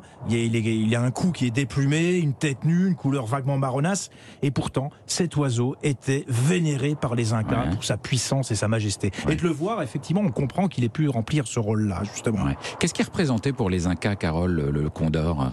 Bah, L'oiseau en général est, est cette divinité qui qui est le symbole en fait du monde supérieur, du monde des dieux et des forces célestes. Et D'ailleurs, dans l'exposition, euh, quand on, on parle pas que, on ne parle pas que des Incas, on, on présente la cosmovision andine qui est importante pour comprendre Dont le euh, condor. ouais. le condor, euh, le félin, qui va être cet animal symbole du monde terrestre, des dirigeants, des- du monde euh, des vivants. Et dans le monde inférieur, d'en bas, c'est le serpent qui va être euh, le symbole fort, car c'est un animal qui a la capacité de se faufiler dans ce Ah. monde inférieur, Ouais, ouais, où résident les ancêtres. Et quand on visite le Machu Picchu, on voit des, des- il y a des motifs qui représentent le condor. hein, c'est- Le condor, le serpent et le puma. D'ailleurs, Cusco a la forme d'un puma, vu Ah du bon ciel. La Oui. ville Oui, la ville de Ah, Cusco. ça, je savais pas. Donc. Vous, vous avez, vous avez euh, eu, d'autres façons d'explorer ce, Bah ce oui, parce que canyon le canyon de- gigantesque ce fameux canyon de Colca, qui est quand même un, un attrait majeur au Pérou sur le plan euh, voyage. Il y a aussi une autre façon, et ça je l'ai pratiqué aussi, ça va me rester toute euh, jusqu'à la fin de mes jours. C'est en- il y a une tyrolienne qui a été aménagée quelque part dans le canyon de Colca, près des sources chaudes. Et il y a un parcours qui s'appelle le Monster, et vous êtes à 150 mètres au-dessus de la rivière, dans le canyon, je précise bien, ça fait 400 mètres de long, et là c'est une expérience absolument magique, parce que là vous avez le canyon, vous le ressentez euh, euh, dans, tous les, dans tous les pores de votre peau, parce que vous êtes au-dessus de cette vallée, avec ce paysage absolument sublime autour de vous. Carole, Voilà. vous Et vous prenez un peu pour un condor, là justement, parce Ah. que vous planez au-dessus. La sensation Voilà. du condor. Voilà, voilà. Je vous ai vu froncer les sourcils, euh, Carole. Oui, c'est une chose que je ne pourrais jamais faire parce que j'ai le vertige. D'ailleurs, je, je n'ai jamais pu aller à. Vous avez, vous avez Machu Picchu, le site, et puis Ouais. vous avez l'autre sommet qui est le Huayna Picchu, Oui. où vous pouvez accéder à pied pour monter. C'est bien euh, escarpé aussi, ça. hein, Ah ouais. oui, donc là, je n'ai jamais pu y aller. Jamais. Je ne pourrais pas parce que je suis terrorisée par, euh, par euh, le vertige. Et, euh, et je l'ai quand même vu euh, à travers la réalité virtuelle euh, de l'exposition. Oui. Et je dois avouer que je suis très heureuse parce que je n'aurais jamais pu voir le Machu Picchu depuis le Huayna Picchu sans la réalité virtuelle. Ah, d'accord. Mais dites donc, le Machu Picchu, mais vous n'avez pas le vertige parce que c'est déjà très perché quand même. Oui, je reste, je reste pas trop sur les bords. Ah ouais Ah mais non, c'est un calvaire votre Oui, métier. c'est un calvaire. Non, non. pas tant que ça, non, ça va. Très bien, Nathalie, vous, ça vous fait pas peur ce genre de choses? Ben moi j'ai mes lunettes pour le vertige. Des lunettes oui, j'ai des lunettes. Non. euh, des- oui, c'est si si, c'est des lunettes avec un niveau d'eau. Enfin, je vous expliquerai ça en Ah antenne ouais. parce que ça va durer. Ça quatre minutes. m'intéresse. Dites-nous vite, qu'est-ce que c'est que Mais non, ça mais c'est parce que moi, je ne peux pas marcher en- dans, dans le vide, j'ai trop peur. Donc là, euh, ben, j'ai j'ai des lunettes avec un niveau d'eau qui font que j'ai un premier plan. Donc je me vois pas tomber dans le vide. C'est-à-dire que vous avez de l'eau dans les lunettes qui, qui fait... non, il y a un niveau d'eau. Ben, je vous les apporterai. Ça, vous verrez, parce que je ne saurais pas vous le raconter. Non, mais ça, c'est Surtout, un, c'est un, accessoire peut-être très Bah oui. utile pour Alors, je vais, visiter je vais le vous Pérou. donner le, je vais vous faire une ordonnance. Ça s'appelle la consultation mail des transports. On reste sur Europe 1 au Pérou jusqu'à midi. Dans un tout petit instant, Christophe Mercier qui nous expliquera comment revenir en bonne santé, quoi qu'il arrive, du Pérou. À tout de suite. Europe 1, Stéphanie Loire. Vous aimez l'amour à la plage? Vous aimez les coquillages et les crustacés? Vous aimez surfer, bronzer, chiller, danser? Mais surtout, si vous aimez la musique, toutes les musiques. Je vous donne rendez-vous tous les soirs sur Europe 1 pour la version estivale de musique. Légendes et nouveaux talents, reprises, bande-son, live. Venez écouter toutes les musiques. Musique par Stéphanie Loire. S'écoute sur Europe 1 tous les soirs à partir de 20h et quand vous voulez sur votre appli. Un problème de pare-brise? Chez Carglass, il y a toujours une solution pour vous. Il suffit d'aller sans attendre sur carglass.fr. C'est plus facile que jamais. Vous choisissez le jour, l'heure et l'endroit qui vous convient le mieux. En quelques clics, c'est fait. En plus, en ce moment, pour toute intervention vitrage, on vous offre un aspirateur de voiture. Vous avez juste à faire réparer votre impact ou remplacer votre vitrage en prenant rendez-vous sur carglass.fr. Et oui, on vous l'offre jusqu'au 27 août. Alors profitez-en et prenez rendez-vous maintenant sur carglass.fr. Carglass répare, Carglass remplace. Conditions sur carglass.fr. N'oubliez pas, point .fr. Avec l'offre saison Prime Video à 89 euros au lieu de 99 euros, faites-vous livrer la Ligue 1 Uber Eats, commentée par Thierry Henry et nos experts Prime Video. Offre spéciale de lancement valable du 11 juillet au 28 août 2022 inclus. Non remboursable, abonnement supplémentaire exclusivement pour les membres Amazon Prime. Aujourd'hui, chez Conforama, on pense à tous ceux qui cherchent un bon plan sur un canapé et un lit. Avec la banquette lit Clic-Clac Dixie et son coffre de rangement à 349,75 euros. Soit moins 50%. Ça donne envie de rentrer. Conforama. Jusqu'au 5 septembre, ouverture exceptionnelle lundi 15 août, voir liste sur conforama.fr. Et vous, qu'est-ce qui vous passionne le plus? Les thrillers ou les histoires d'amour? Avec Nextory, plus besoin de choisir. Livre audio, e-book, magazine et BD, tous réunis dans une seule appli. Trouvez votre prochaine lecture. Peut-être que ce sont les e-books Harry Potter que vous cherchez. Découvrez gratuitement Nextory pendant 30 jours. Inscrivez-vous sur nextory.com. Lidl, meilleure chaîne de magasins de l'année dans la catégorie supermarché. Ah le patron T'es chez Lidl Oui, en ce moment pour la semaine asiatique, le plateau de 17 bouchées asiatiques aux crevettes, soit 430 grammes, est à 4,49€. 4,49€ Avec des nems, beignets, raviolis aux crevettes et deux sauces incluses. Euh, je vous en ramène patron Tu ramènes rien du tout Lidl, le vrai prix des bonnes choses. Profitez de 5% de remise immédiate sur tous vos achats avec l'appli Lidl Plus. 10,44€ le kilo, produit transformé en France, offre valable jusqu'à épuisement des stocks. Plus d'informations sur Lidl.fr. Pour votre santé, évitez de grignoter. Europe 1, 10h30 midi. Et si on partait? Philippe Googler. Nous voyageons au Pérou ce jour. Euh, C'est un jour fabuleux parce que moi j'adore ce pays, parce qu'il y a beaucoup de, de mythes, de légendes, de fantasmes. Et puis quand on arrive sur place, la réalité est tout aussi forte que les mythes, les légendes et les fantasmes. C'est- C'est un pays très chouette pour ça. Et euh, alors Christophe, vous allez nous parler d'une situation qui vraiment, c'est un truc dont on parle rarement, mais qui, c'est vrai, parfois est un petit peu embarrassante. C'est quand euh, on, on sympathise avec les gens du coin, les locaux, et puis bah, venez manger à la maison. Et puis des fois, à la maison, bah, c'est très rustique, c'est très simple, c'est normal. Et on voit qu'en cuisine, euh, bah, l'hygiène, c'est pas toujours ça. Et là, on est très embêté parce qu'on a envie de faire plaisir en mangeant ce qu'on nous propose.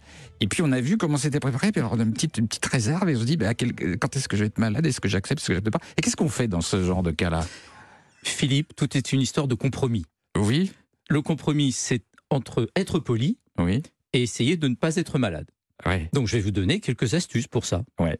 Oui, parce que parfois au Pérou, on est dans des coins très très reculés. Hein. On peut pas Alors, dire non. euh, évidemment, je vais prononcer le mot que tout le monde déteste, le mot tourista. Ah bah oui. Ah, oui, ah oui. Ah, ça commence bien. cette Eh oui, ça commence là, bien. là, il est obligé. Là, il je pas- et, et je peux pas faire autrement. Et Philippe va détester parce que quand je vais dire que la tourista, ça se transmet par les mains, par l'eau, par les aliments, parce qu'il y a des bactéries du corps humain et plus exactement du tube digestif qui sont sur les mains, dans les aliments et que vous êtes en train d'absorber tout ça. Oui, on n'aime pas. Oh, mais c'est la vie. Mais c'est la vie, absolument. oui. La tourista, c'est la vie. La vie liquide. Merci Philippe, je ne l'aurais pas fait. Donc, euh, on va avoir trois, trois points sur lesquels il va falloir travailler. Les mains, Ouais. l'eau et les aliments. On va commencer par les mains. Vous ne trouverez pas partout de quoi vous laver les mains avec du savon au Pérou, très clairement. Euh, ou parfois vous avez une vieille serviette pour vous essuyer ou rien du tout, ou un vieux savon gluant où tout le monde a mis ses mains. On peut s'essuyer sur le pantalon. Philippe voulait bien sortir le temps de ma chronique pendant cinq minutes? Merci beaucoup, c'est gentil. Mais maintenant, on a des gels partout. Alors, euh, voilà. Oui, c'est ça. Ça, c'est ça. heureusement, maintenant, Euh, alors, emportez un litre de solution hydroalcoolique. litre Oui. Ah, mais enfin. Dans, en- dans Dans les- votre valise. vous- vous avez pas grimpé votre- les pentes Non, mais de- vous pouvez en Andes, acheter vous. aujourd'hui on peut en acheter, mais en ayez, en- ayez de la solution hydroalcoolique avec vous. Euh, vous la mettez dans des petits flacons de 100 millilitres. Ça, vous pouvez en avoir d'ailleurs comme ça dans l'avion, le petit flacon de 100 millilitres. Et ça vous permettra de vous désinfecter les mains avant de manger. Ça, Donc ça, c'est l'élément de base. C'est comme dit Carole, on peut l'acheter sur place Oui. quand même. C'est l'élément de base. Oui, mais elle n'est pas toujours efficace. Il faut faire très attention Mais parce bon, qu'il y a si solution vous faites jamais travailler l'économie locale, vous, vous arrivez avec tous vos produits. Alors, on va faire attention à l'eau maintenant. Euh, l'eau du robinet, je le répète, je le redis, elle n'est pas potable. Elle est mélangée avec l'eau souillée des WC, des lavabos. Donc, on ne consomme pas l'eau du robinet. Et si quelqu'un vous dit, oui, vas-y, bois l'eau du robinet, moi j'en ai déjà bu, j'ai jamais été Non, malade. pas ça, nada. Ouais, non, pas ça. non. Je sens que c'est du vécu. Ah là. bah oui. Ouais, ouais, ouais, ouais, ouais. Pour d'autres choses. Ouais, ouais, ouais. Donc, non, on ne boit pas l'eau du robinet. On va boire de l'eau en bouteille. L'eau en bouteille au Pérou n'est pas chère du tout. Vous pouvez acheter de l'eau en bouteille et vous pouvez l'emmener chez l'habitant. Vous pouvez emmener de l'eau en bouteille. Vous pouvez emmener de l'Inca Cola en cadeau en même Ah oui, temps. Alors, l'Inca Cola. L'Inca Cola, Ouais. c'est le cola des Incas. Oui. C'est une boisson jaune qui est plus vendue que la boisson euh, très connue euh, qui se termine aussi par cola. Gazeuse Euh, aussi. Gazeuse aussi. Et c'est bon? Alors, c'est un goût de médicament. Ouais, c'est vrai. Euh, c'est assez particulier. Moi, j'aime bien. C'est un peu les bonbons, vous savez, les bananes. Oui, Oui, c'est ça, les bananes jaunes. là, là, jaunes, oui, oui. là, ouais, Alors, c'est ça. Moi, j'aime bien. Petite parenthèse quand même par rapport à ça, il y a du E102 dedans. Le 102 est un colorant dangereux pour le cerveau des enfants, Ah donc bon évitez d'en donner à vos enfants. Euh, oui, bah, je sais, c'est comme ça. C'est un petit goût de Suze, non? Enfin, Un petit peu- coup de... Oh là non, là. non. Suze après d'hiver. hein. Non, c'était Suze Suze après d'hiver. euh, Suze après d'hiver, Philippe. Euh, donc, le- en buvant de l'eau en bouteille et puis le de l'Inca Cola, là, vous n'avez pas de risque d'avoir la tourista. Maintenant, le risque est lié aux aliments que la personne va préparer. Ben oui. Euh, le plus simple, c'est abstenez-vous de manger des aliments crus. L'Organisation mondiale de la santé nous dit quand c'est cru, déjà épluché, déjà coupé, jetez-les. Surtout si ça a été Ah, préparé alors, si on dans vous la amène une belle salade, un, un Un beau ceviche. un beau ceviche, Alors, ouais. Le ceviche, on ne sait pas comment il a été préparé. Mais il est cuit dans le citron. Alors, alors, il est, alors, une chose importante, la cuisson par la chaleur n'est pas la cuisson par le citron. Le citron et la chaleur ont juste un point commun, elles font coaguler les protéines, ce qui permet qu'elles soient plus digestes au moment où on les mange. Mais le citron ne tue pas tous les micro-organismes, Ah. tandis que la chaleur les tue. Donc un ceviche qui a été préparé à l'avance, conservé à température ambiante, je peux vous assurer qu'à partir d'une bactérie du tube digestif, il y en a un milliard en 10 heures. Ah. Bon, bah, je Oh, vais arrêter le ceviche. Bah non, le, le conseil simple, c'est vous êtes sur la côte, vous avez le poisson qui est Tout frais, frais. qui est fait très bien. Très bien. Vous êtes dans la cordillère des Andes. Non. Vous. Mauvaise idée de manger. Exactement. Voilà. Donc choisissez le lieu où vous allez en manger. Donc le ceviche, c'est pas une bonne idée. Par contre, tout ce qui est cuit. Mijoté, mitonné, bouillonnant, il n'y a aucun Oui, problème. mais on sait pas, on sait pas. c'est Quand on est invité chez quelqu'un, et on ne sait pas combien de temps ça a cuit, euh, on ne sait pas dans quelles Oui, mais conditions plus ça ça a a cuit, mieux c'est, de toute façon. Oui, mais on ne sait grave. pas. On ne sait pas combien de temps non, ça a été. mais les seuls aliments. Ils mangent dans- pas cru. Ils mangent pas cru. Ah ouais. Et puis il, il- il fait froid, il fait froid, donc on mange chaud la plupart du temps. Donc euh, on va manger euh, les patates, les, les papas, hein, les, les- les pommes de terre, la truite frite, la Les soupe de, de quinoa, quinoa, on l'a dit en même temps, euh, le koi, euh, tout ça c'est cuit, Oh, c'est séché et ça ne pose absolument aucun problème. J'ai une question. Moi, des fois, je, je regarde comment sont lavés les couverts. Oui. Et des fois, c'est lavé avec l'eau bah, du coin. Ouais, du robinet. Est-ce que c'est pas dangereux ça? Alors Philippe, c'est très intéressant comme question parce que les Péruviens ont une habitude. Au restaurant ou chez l'habitant, c'est de toujours essuyer avec une serviette en papier les couverts, les assiettes et les verres avant de manger. Vous me confirmez? Je confirme. Donc ça, ils ont une habitude d'hygiène parce qu'on ne sait pas comment ça a été lavé avant. Le fait de les essuyer va éliminer une grosse partie Ah du bon? risque. Seulement d'essuyer Juste- juste les essuyer oui, avec un oui, oui, sopalin? oui, oui. À partir du moment où vous allez essuyer, vous allez enlever une partie des micro-organismes qui sont dessus. Donc vous allez diminuer la charge microbienne et vous diminuez les risques liés à un mauvais lavage de ces couverts. C'est une habitude péruvienne, Ah ouais. Philippe. Et si on met du gel hydroalcoolique sur la fourchette Alors, très Oh non. mauvaise idée, Philippe. la solution hydroalcoolique est efficace sur euh, la peau, pour, au niveau cutané, n'est pas efficace pour désinfecter une surface. Ah bon Ah Non. ouais. Oh, bah, Nous en, en fait, reparlerons, nous en reparlerons prochainement. des trucs, de la oui, solution ouais. hydroalcoolique. Donc alors, tous on n'est pas, on n'est pas mal élevé si on essuie nos couverts, euh, en absolument tout cas pas au Pérou. C'est une habitude que l'on fait partout. Ah bah super. Autre élément important, Hmm. les glaces. Ah. Alors, Bah, y a jamais. Les glaces, jamais. Ah non, jamais. Elles sont pas faites avec de l'eau filtrée. Puis les glaçons non alors plus, là-bas, hein. vous avez les, les, les marcianos. Les marcianos. Là, hein, qui sont les glaces à l'eau. Euh, elles sont souvent faites maison. Donc ça, on ne le consomme pas. On ne prend pas de glace à l'eau. Je Là, on parle des produits dans la rue. Dans la rue, exactement. Parce qu'après, Si dans c'est les un produit, un produit industriel, euh, tout va bien. C'est, euh, il faut préciser, il faut préciser Ouais. que le froid, la congélation ne tue aucun micro-organisme. Au contraire. Ça les endort Ouais. et quand ils reviennent à température ambiante, ils sont encore plus efficaces pour se Oh, reproduire. de me gratter. Donc, donc, euh, donc, non, non, mais c'est c'est extrêmement important. Ça veut dire quoi? Si on résume, chez l'habitant, on mange le cuit, et puis on peut manger ce qui est cuit, c'est les desserts, mais les desserts sans crème. Par exemple, vous avez les fameux alfarrores, Alfaroles. Qu'est-ce que c'est? Alfaroles, qui sont les petits biscuits, euh, et, et c'est des deux biscuits collés avec une confiture de lait au milieu. Mmh. Aucun risque pour votre santé, et c'est délicieux. Moi, j'adore. Voilà. Je sais pas vous, mais moi, Oui. j'adore. Oui. Moyen. Ouais, moyen. moyen, Moi j'adore, moi j'adore. Euh, mais vous nous avez toujours pas dit quelle excuse on présente quand la maîtresse de maison nous amène une salade de hors d'œuvre. D'abord, au niveau, au niveau de, de- qu'est-ce qu'on euh, en dans les terres, vous en aurez jamais. Jamais. D'accord. Donc le risque, il est quasiment égal à zéro. D'accord. Dans les terres, on vous amènera un plat de riz avec des pommes de terre, du pollo, poulet, Poulet. ou euh, de la viande, de la carne. De la carne, de la viande rouge. De la viande En, rouge. en plus, bien, Bien cuite. cuite, ouais, bien cuite. Il a cuite, ouais. aucun risque. Est-ce que, est-ce que les, les- il y avait, il y avait une médecine chez les Incas? Est-ce que quand on, quand on tombait malade, quand on avait la tourista, on savait faire on, on- on peut savoir ce genre de choses? Ils devaient probablement avoir des plantes médicinales parce Ouais. qu'ils utilisaient des plantes euh, médicinales euh, comme la yerba luisa, la feuille de coca en maté euh, pour, su- pour supporter le soroche, la- le mal d'altitude. Ouais. Donc euh, oui, ils se, ils se servaient des plantes médicinales en fait. Et, et on, on- on a accès à leurs connaissances ou ça s'est perdu? Oui, il y a des choses encore euh, et qui, qui sont encore en cours. Donc il y a des choses qui ont été montrées et d'autres qui sont encore en cours de recherche et qui sont pratiquées notamment Par dans la gastronomie. aussi. Et les chamans. Les chamans dans la forêt amazonienne, oui. Tout à fait. Eh Utilisent ben, toutes les plantes. Ayahuasca. On reste ensemble, euh, les amis. Cette émission est passionnante. Nous découvrons le Pérou sous toutes ses coutures, le Pérou d'aujourd'hui, le Pérou d'autrefois avec les Incas. Et puis dans un instant, les infos les plus insolites Ah oui, bah ça, oui, là, là, on part dans un autre monde. venues du Pérou On adore. grâce à la gazette de Nathalie Corée. À tout de suite sur Europe 1.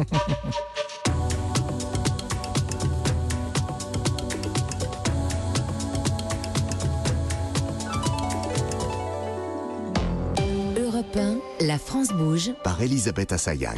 Cet été, retrouvez tous ces parcours de vie, ces succès, ces échecs, l'audace de tous ces entrepreneurs. Ensemble, nous allons refaire le tour de France des initiatives positives et innovantes. Travail, santé, éducation, alimentation. Ils et elles œuvrent aux quatre coins du pays pour faire bouger les lignes. La France bouge. Alors, à tout à l'heure, 13h sur Europe 1.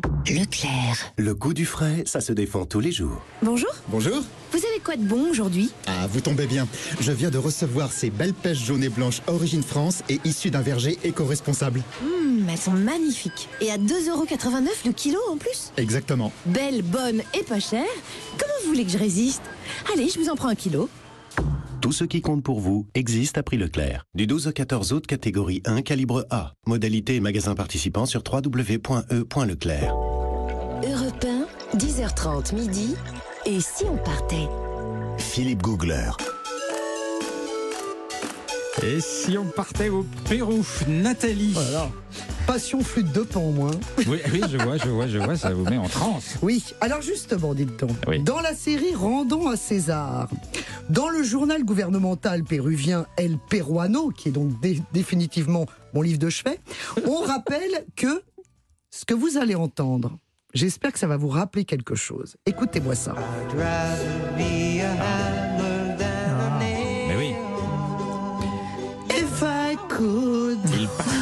En 1970, Simon and Garfunkel, l'album Bridge Over the Troubled Water. Eh bien, figurez-vous que ça, eh ben, c'est pas l'original, parce que l'original, c'est péruvien. L'original, figurez-vous, c'est ça. El cóndor de los Andes despertó del c'est Los Incas. Alors, figurez-vous. Ça, c'est le nom du groupe Los Incas Oui, alors Ah. attendez, parce que c'est toute une Les histoire. C'est toute une histoire, cette chose. Si j'arrive à dire jusqu'au bout. Alors, 50 ans avant, donc nous sommes en 1970, Paul Simon écrit donc If I Could. Bon. Avec son groupe euh, Simon and Garfunkel. Mais 50 ans avant, dans les années 20, il y a un compositeur péruvien qui s'appelle Daniel Alomia Robles, capitaine des pompiers de son état et musicien, qui est le véritable auteur de cette mélodie. Aujourd'hui, il existe plus de 4000 versions d'El Condor Passa, figurez-vous. Et qu'est-ce que c'était que cette histoire? Donc Oui, écrite Condor. par ce monsieur, c'était une opérette qui parlait d'un groupe de mineurs andins qui étaient exploités par leur patron et le condor les regardait du ciel qui devenait le symbole de la liberté à atteindre. Voilà, c'est ça le condor c'est beau. Passa. Mais oui, alors effectivement, donc alors, le groupe Les Incas, bon, ils, ils récupèrent le truc et ils se font une version qu'on a entendue. Et ils se produisent à Paris. Paul Simon est dans la salle. Il fait Oh, c'est pas mal cette mélodie. Il rentre chez lui, il apprend la mélodie, il écrit des paroles, If I Could, qui n'ont rien à voir avec El Condor Passa, bien sûr. Donc il pompe. Il, bah, il prend, mais il donne des droits. Ah, mais il- il donne des droits à qui? Aux Incas. Mais les Los Incas, c'est pas eux qui l'avaient écrit. C'est notre brave Daniel Alomia Robles. Donc, Ah. eh ben oui. Et là, les héritiers donc se sont manifestés. Et en fait, ce sont eux qui ont les droits de toutes ces, euh, euh, toutes ces versions. On va écouter celle de Placido Domingo, par exemple.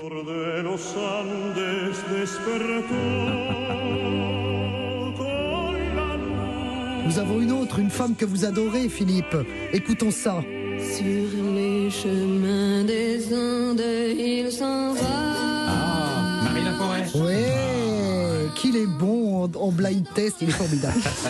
Autant en voyageur, il est moyen, mais alors autant- oh, je plaisante. Oh là là. Bon, enfin, en tout cas, vous avez appris un truc. hein. Alors aujourd'hui, évidemment, c'est dans le domaine public, mais enfin, il y a quand même son auteur est réhabilité. C'était un Péruvien qui a composé cette formidable mélodie d'El Condor Passa. Et le Condor, qu'est-ce qu'il a touché? Le rien. Et de toute façon, il continue Mais il à a tourner. passé. Il est Voilà. passé. Il a passé, il a passé. Alors, un petit point infotrafic comme vous les aimez. Alors écoutez, récemment, c'était la fiesta au commissariat d'Huancayo au Pérou, car un pigeon a été arrêté alors qu'il transportait entre 10 et 30 grammes de cannabis dans un petit sac accroché à son cou. Figurez-vous, la police le suspectait déjà, mais la police l'a intercepté, crac, alors qu'il atterrissait sur le sol de la prison dans une flaque d'eau pour se désaltérer. Tac, ils ont mis la main dessus. Et le pigeon dealer, effectivement, tentait de passer de la marijuana en prison. Alors il portait juste la quantité qu'il peut et qui lui permet de voler. Oui, parce qu'il y a un maximum. Bah, ça, moi, je ne suis pas spécialiste en marijuana, mais effectivement, il doit y avoir un maximum, mais il ne peut pas transporter des tonnes. Enfin, c'est quand même une, nou- une nouveauté. Ah oui, vous voyez. c'est dingue, On ça. envoie des pigeons. Alors évidemment, l'enquête est en cours pour savoir Ils sont très créatifs. d'où il venait, en fait, d'où il était parti, ce Ah petit pigeon. Ouais, Il- Christophe Il n'a pas dit si c'était pour sa consommation personnelle. Non, le pigeon, non. Non, non, c'était vraiment le pigeon voyageur, mais le pigeon dealer voyageur. Ouais, c'est dingue. Alors, autre information insolite, bien sûr. Euh, vous connaissez tous Tintin et le Temple du Soleil. Bien sûr, Le oui. 14e album d'Hergé qui se passait au Pérou, vous vous souvenez Mhm. Parce que Hergé était absolument fan de la civilisation Inca. Alors, vous vous souvenez de l'histoire Tintin, Tintin et le capitaine Haddock sont à la recherche du professeur Tournesol qui a été enlevé et qui va être sacrifié dans la citadelle du Machu Picchu. C'est une course-poursuite dans la cordillère des Andes. Et figurez-vous que c'est paru en 1949. C'était ultra documenté, à tel point que l'ambassadeur du Pérou demanda un jour à Hergé Mais quand est-ce que vous avez obtenu votre visa pour le Pérou? Et Hergé lui a répondu Ah ben j'y suis jamais allé. Ah, Et c'était incroyable pour l'ambassadeur du Pérou, tellement c'était plein de documents. Donc c'est c'est le fruit d'énormes travaux. alors. Énorme et surtout d'un document dont vous avez parlé, Carole, tout à l'heure, qui est ce fameux euh, exemplaire du National Geographic de 1938, où il y avait 40 pages consacrées aux Incas. Et, alors là, attention, roulement de tambour, hasard ou coïncidence, figurez-vous que les illustrations inspirantes pour Hergé étaient faites par Hergé, Hergé ET.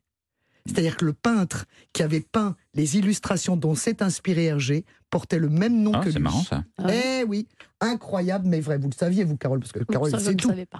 Non, non, non, ça, Moi, je je ne savais pas. jamais, Carole, on est là pour jamais. apprendre des choses. Non, mais c'est vrai que c'était absolument incroyable parce que, alors évidemment, il y a des erreurs hein, parce que il y a beaucoup de lamas et beaucoup de de- d'Indiens à poncho et à couvre-chef de toutes sortes, évidemment qu'on trouve sur la côte, euh, dans, dans la ville de Calao. Alors évidemment, ça n'était pas possible parce qu'à l'époque c'était dans l'altiplano. Mais ça, comme il n'était pas allé, bah, évidemment, il y a des petites Ah. erreurs comme ça. Alors évidemment, les, les, les- les fans de Tintin se régalent parce qu'ils cherchent les sept erreurs qui a pu faire que Hergé a fait mal, malencontreusement. Alors sûrement, je pense qu'ils doivent aller au, au- À l'exposition. avec le, avec le, pour voir effectivement où Bon, était ils le. verront l'oreille cassée, effectivement, avec cette idole en bois euh, qui n'est pas un cas, qui est Chimou. Ils verront également euh, ces céramiques. Dans, dans, dans le Tintin, on voit en fait des céramiques avec une sorte de anse à étrier. Euh, c'est des, Qu'est-ce céramiques portraits, donc on voit des visages et puis au-dessus il y a une anse euh, en forme d'étrier Ah ouais. et un goulot. Et en fait ces céramiques sont des céramiques mochica. De, de- de- qui représentent, on a des portraits de leaders qui, qui sont des, des céramiques que l'on retrouve dans les tombes et on, en trou- on, on a des, parmi les plus beaux exemples euh, dans l'exposition. euh, Et c'est une autre civilisation. et c'est une pas autre civilisation, pas du tout. En tout cas, voilà. Bon, je vous laisse le jeu des sept erreurs, mais enfin, quand même, gloire à Hergé, qui était quand même ultra documenté, Ouais. euh, surtout à l'époque où il n'y avait pas d'internet. hein. Et sur les le sacrifices, alors, il y avait des sacrifices au Machu Picchu ou Du pas professeur Tournesol, échappé non. belle. Il n'y avait pas de Pas sacrifice de humain. sacrifices humains, des sacrifices de lamas probablement dans le cadre de rituels. Ça, oui, on, on sacrifiait jamais, on les sacrifie toujours aujourd'hui encore. On les sacrifie toujours, comment oui, ça bien sûr, bah, comme les cochons d'Inde. On, on va, on va leur chercher le cœur, on les ouvre, et puis on va, bah, pour assurer la fertilité euh, de- des, repro- des, des- des, hum, des cultures et de l'agriculture l'année suivante. Donc on les fait des offrandes aux dieux. À, à la terre, notamment À la terre-mère, aux, aux, aux apous aussi, les divinités majeures euh, pour les Incas. Mais aujourd'hui ou au temps des Oui, Incas aujourd'hui encore. Ah bon? Tiens. Moins, de, de façon moins récurrente. On sacrifie plus de petites filles, par exemple. Bah, c'est mieux. C'est mieux. C'est mieux. C'est mieux. Parce que les Incas le faisaient. Oui. Ah oui. Oui, oui. On offrait au, au sommet enneigé, euh, au Apu, Mhm. l'esprit euh, de la montagne, les divinités, euh, de jeunes filles euh, vierges. Ah.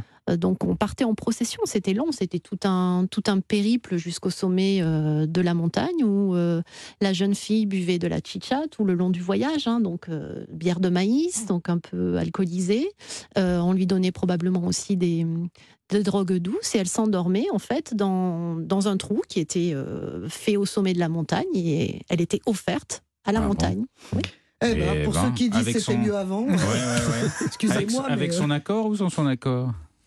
Elle, elle, euh, sans son accord, euh, j'ai envie de dire, mais pour elle, c'était un honneur d'être euh, d'être offerte aux dieux, bien sûr, Bon. bien sûr. Ah bon, donc c'est pas une légende ça. Nathalie, Une vous aviez petite encore une dernière petite pour, dernière une pour petite la route dernière pour la route parce que je sais que Carole a habité pendant longtemps à Lima. Donc euh, c'est vrai que voilà, il y a, il y a récemment il y a eu un lifting urbain à Lima absolument formidable. Quand on dit que l'art peut changer les choses, eh ben c'est vrai. En l'occurrence, il y a une superbe initiative sur la colline désertique appelée de, de, épelée de Saint Cristobal à Lima, sur les pentes où vivent quand même 60 000 personnes dans des maisons extrêmement modestes. Enfin c'est un bidonville, osons le dire. Eh ben il y a une œuvre picturale multicolore géante qui quand même qui couvre 305 000 mètres carrés, qui reproduit bah, le motif pré-inca euh, qui était la croix andine, donc justement pour relier le ciel et la terre. C'est absolument magnifique. Je vous encourage à aller voir les photos. C'est vraiment voilà, c'est une initiative de muralistes, donc des peintres du des murs, street art, du street art, et c'est vraiment somptueux et les gens sont heureux de voir un petit peu le, la vie en, en couleur plutôt qu'en grisaille.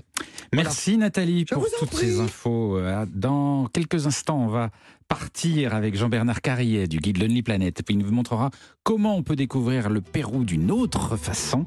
Mais juste avant, quelques sonorités sud-américaines. Celle de Bernard Lavillier avec son dernier titre, Toi et moi. Et c'est bien sûr sur Europe 1.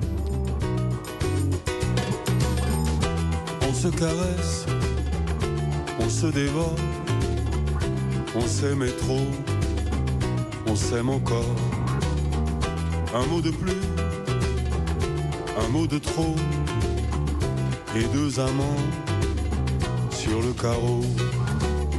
Une année impossible, que cette année-là, ce virus invisible entre toi et moi. Il y a ceux qui rêvaient de dictature militaire. Ces connards amnésiques ont foutu en colère.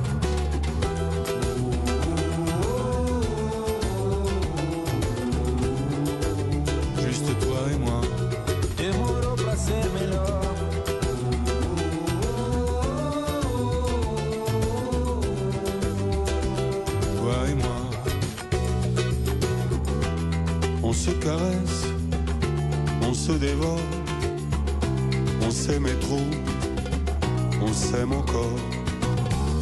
Plus de 20 ans et des alarmes, t'as toujours pas baissé les armes. Un vent solaire qui déchire le ciel noir dans la foule anonyme arrive en flux tendu. Les gueules de prophètes, jusqu'alors inconnues, brille ton cerveau, sont tes pires cauchemars.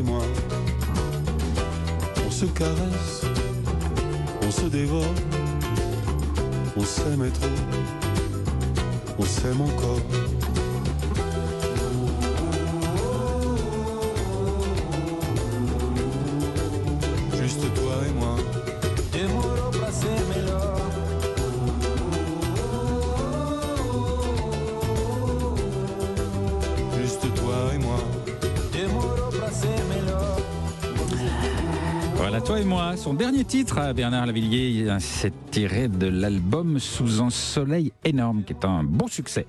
C'est sur Europe 1 et nous sommes au Pérou jusqu'à midi. Europe 1, Philippe Googler.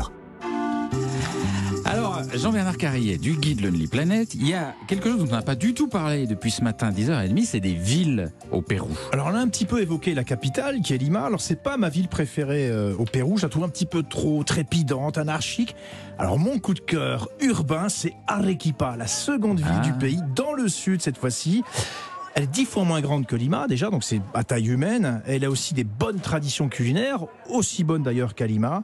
Et on peut même participer à des ateliers avec des chefs locaux. C'est une, une prestation qui est proposée pour les voyageurs. Et puis un climat très agréable, beaucoup mieux que celui de Lima, parce qu'il fait 300, 300 jours de soleil par an. Et Ça, la, c'est pas la mal. ville est belle Alors la ville est magnifique, le cadre est majestueux parce que vous avez le centre historique qui est classé au patrimoine euh, de l'UNESCO et tout autour vous avez trois volcans dont le gigantesque Misty, un cône parfait coiffé d'une couronne de neige qui culmine à 5800 mètres d'altitude. On le compare d'ailleurs un petit peu au mont Fuji au Japon. Donc Ah. le cadre naturel est vraiment somptueux et ce qui fait la différence dans le centre historique à Arequipa, c'est la couleur des bâtiments. Hmm. Et ça c'est unique au Pérou.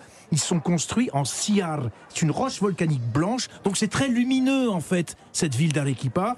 Elle est d'ailleurs surnommée Ciudad Blanca, la ville blanche. Et puis au niveau culinaire, alors je me tourne vers Christophe. Notre conseiller hygiène, bah oui, on mange des très bonnes glaces, des crèmes glacées avec une pointe de cannelle. Mais il vous a dit non. Ça s'appelle les queso j'ai- goûté, c'est très Vous rafraîchissant. n'avez pas été malade? Non, j'ai pas été malade, donc euh, c'est vrai que euh, il faut quand même faire un peu attention parce qu'il y a des stands en vente partout. Alors vous vous dégustez votre glace au coucher du soleil sur la cathédrale et en arrière-plan les volcans. Bon bah ça, ça fait vraiment partie du plaisir des sens. Ah, donc, je sens que vous avez aimé. Ah, j'ai adoré. C'est pas très connu. Que... Mais non, mais justement, Ouais. j'aime bien ce côté un petit peu hors des sentiers battus Ouais. Alors, autre, autre Ah. lieu culte au Pérou, le fameux lac Hmm. Titicaca. On ne devrait pas l'appeler lac d'ailleurs, parce que c'est une mer intérieure, tellement il est vaste, à cheval entre la Bolivie et le Pérou, donc les deux pays se le partagent. Alors ce qu'il faut savoir sur le lac Titicaca, c'est qu'il y a des îles. Et ça, c'est ce qui fait vraiment l'attrait de ce lac. Elles sont habitées, ces îles, et on découvre une culture locale et les traditions rurales. Notamment les Islas Uros, ce sont des îles qui flottent. Ouais, c'est très étonnant. C'est incroyable. Elles sont construites avec du totora, c'est des roseaux légers. Alors quand on débarque sur ces îles flottantes, on a l'impression de marcher sur un matelas bien moelleux. C'est quand même extraordinaire.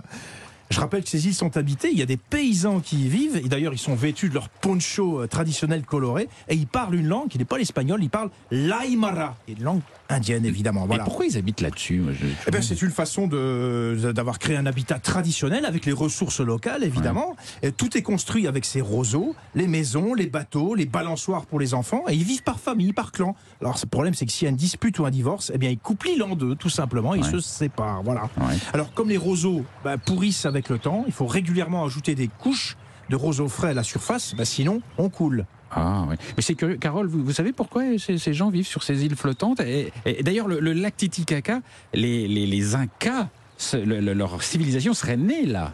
Ça fait partie d'un des mythes, oui, de- de- d'origine euh, des Incas, où, où l'Inca et euh, Mama Occhio, euh, ce couple serait sorti des eaux du lac, donc ces enfants du soleil seraient sortis des eaux du lac et seraient partis à la recherche d'un lieu fertile où ils pourraient euh, euh, créer la civilisation et en- porter l'enseignement à, à l'humanité. Et donc ils sont partis et euh, au bout d'un moment, le bâton de, de, de l'Inca, du Sapa Inca, s'est planté à un endroit tout seul. Un bâton s'est planté un tout bâton seul. en or, Ouais. oui. Et donc euh, bah, au cœur de Cusco. Et c'est à cet endroit-là donc qu'ils ont choisi de, de créer euh, la civilisation Inca. Ouais, et qui a donné naissance à Cusco, qui est devenue la capitale de l'Empire. Inca et qu'ils appelaient le, le nombril du monde. Le nombril du monde. Ah, d'accord.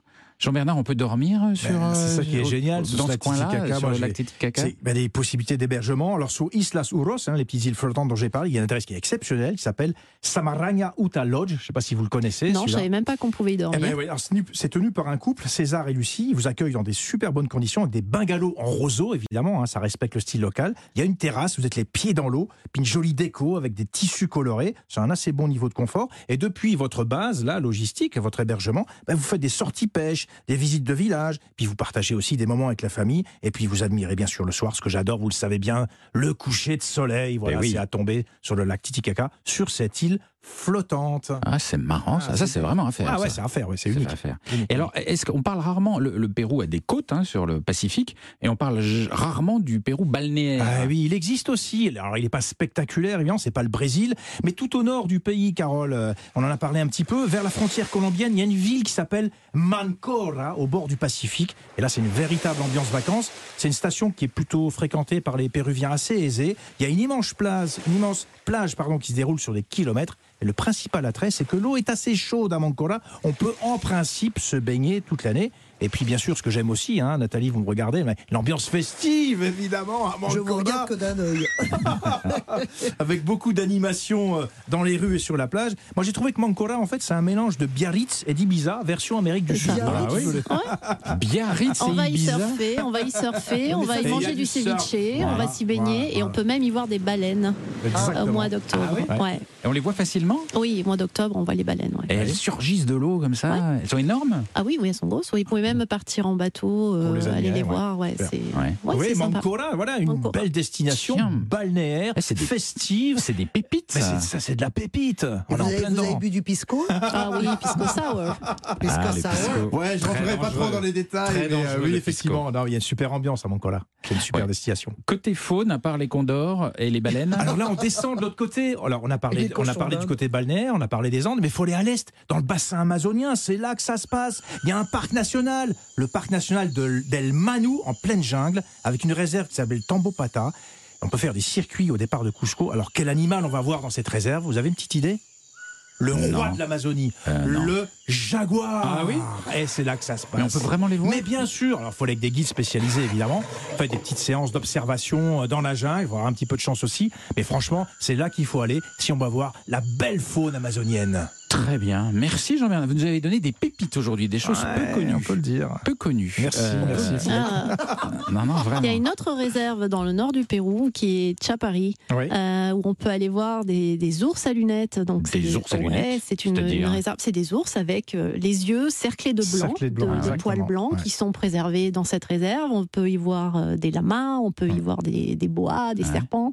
Euh, c'est un endroit aussi assez caractéristique de la faune de la côte nord du Pérou. Donc justement, le Pérou, c'est aussi une destination pour l'observation animalière. Voilà. Oui. Pour Et voir oui. le Les oiseaux. Quand le lama est fâché, le lama craché. Voilà. Ah, très bien, ça, ça me paraît une chute impeccable. Vous pouvez nous la, nous la- vous pouvez nous la redire Non, non, Encore une fois, encore une fois.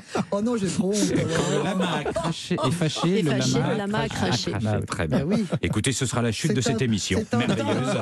Merci les amis pour ce beau voyage. Merci à Carole Fraresso d'avoir passé euh, tout ce temps avec nous.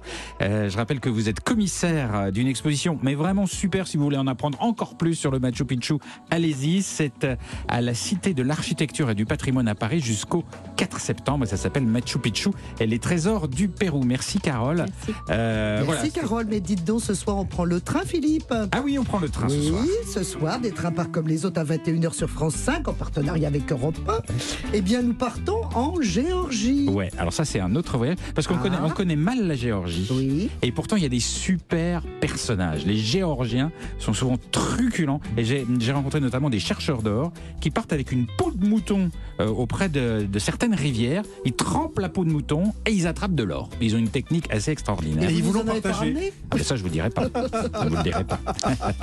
Demain, les amis, sur Europe 1, nous partirons à Madagascar. Et dans un petit instant, vous retrouverez Europe Midi avec Raphaël Delvolvé. Voilà. Donc ce soir, les trains France 5. Demain, Madagascar. Oh là, et on puis d'ici là, on a du boulot. Et puis d'ici là, bien sûr, d'ici demain, n'oubliez pas de rêver.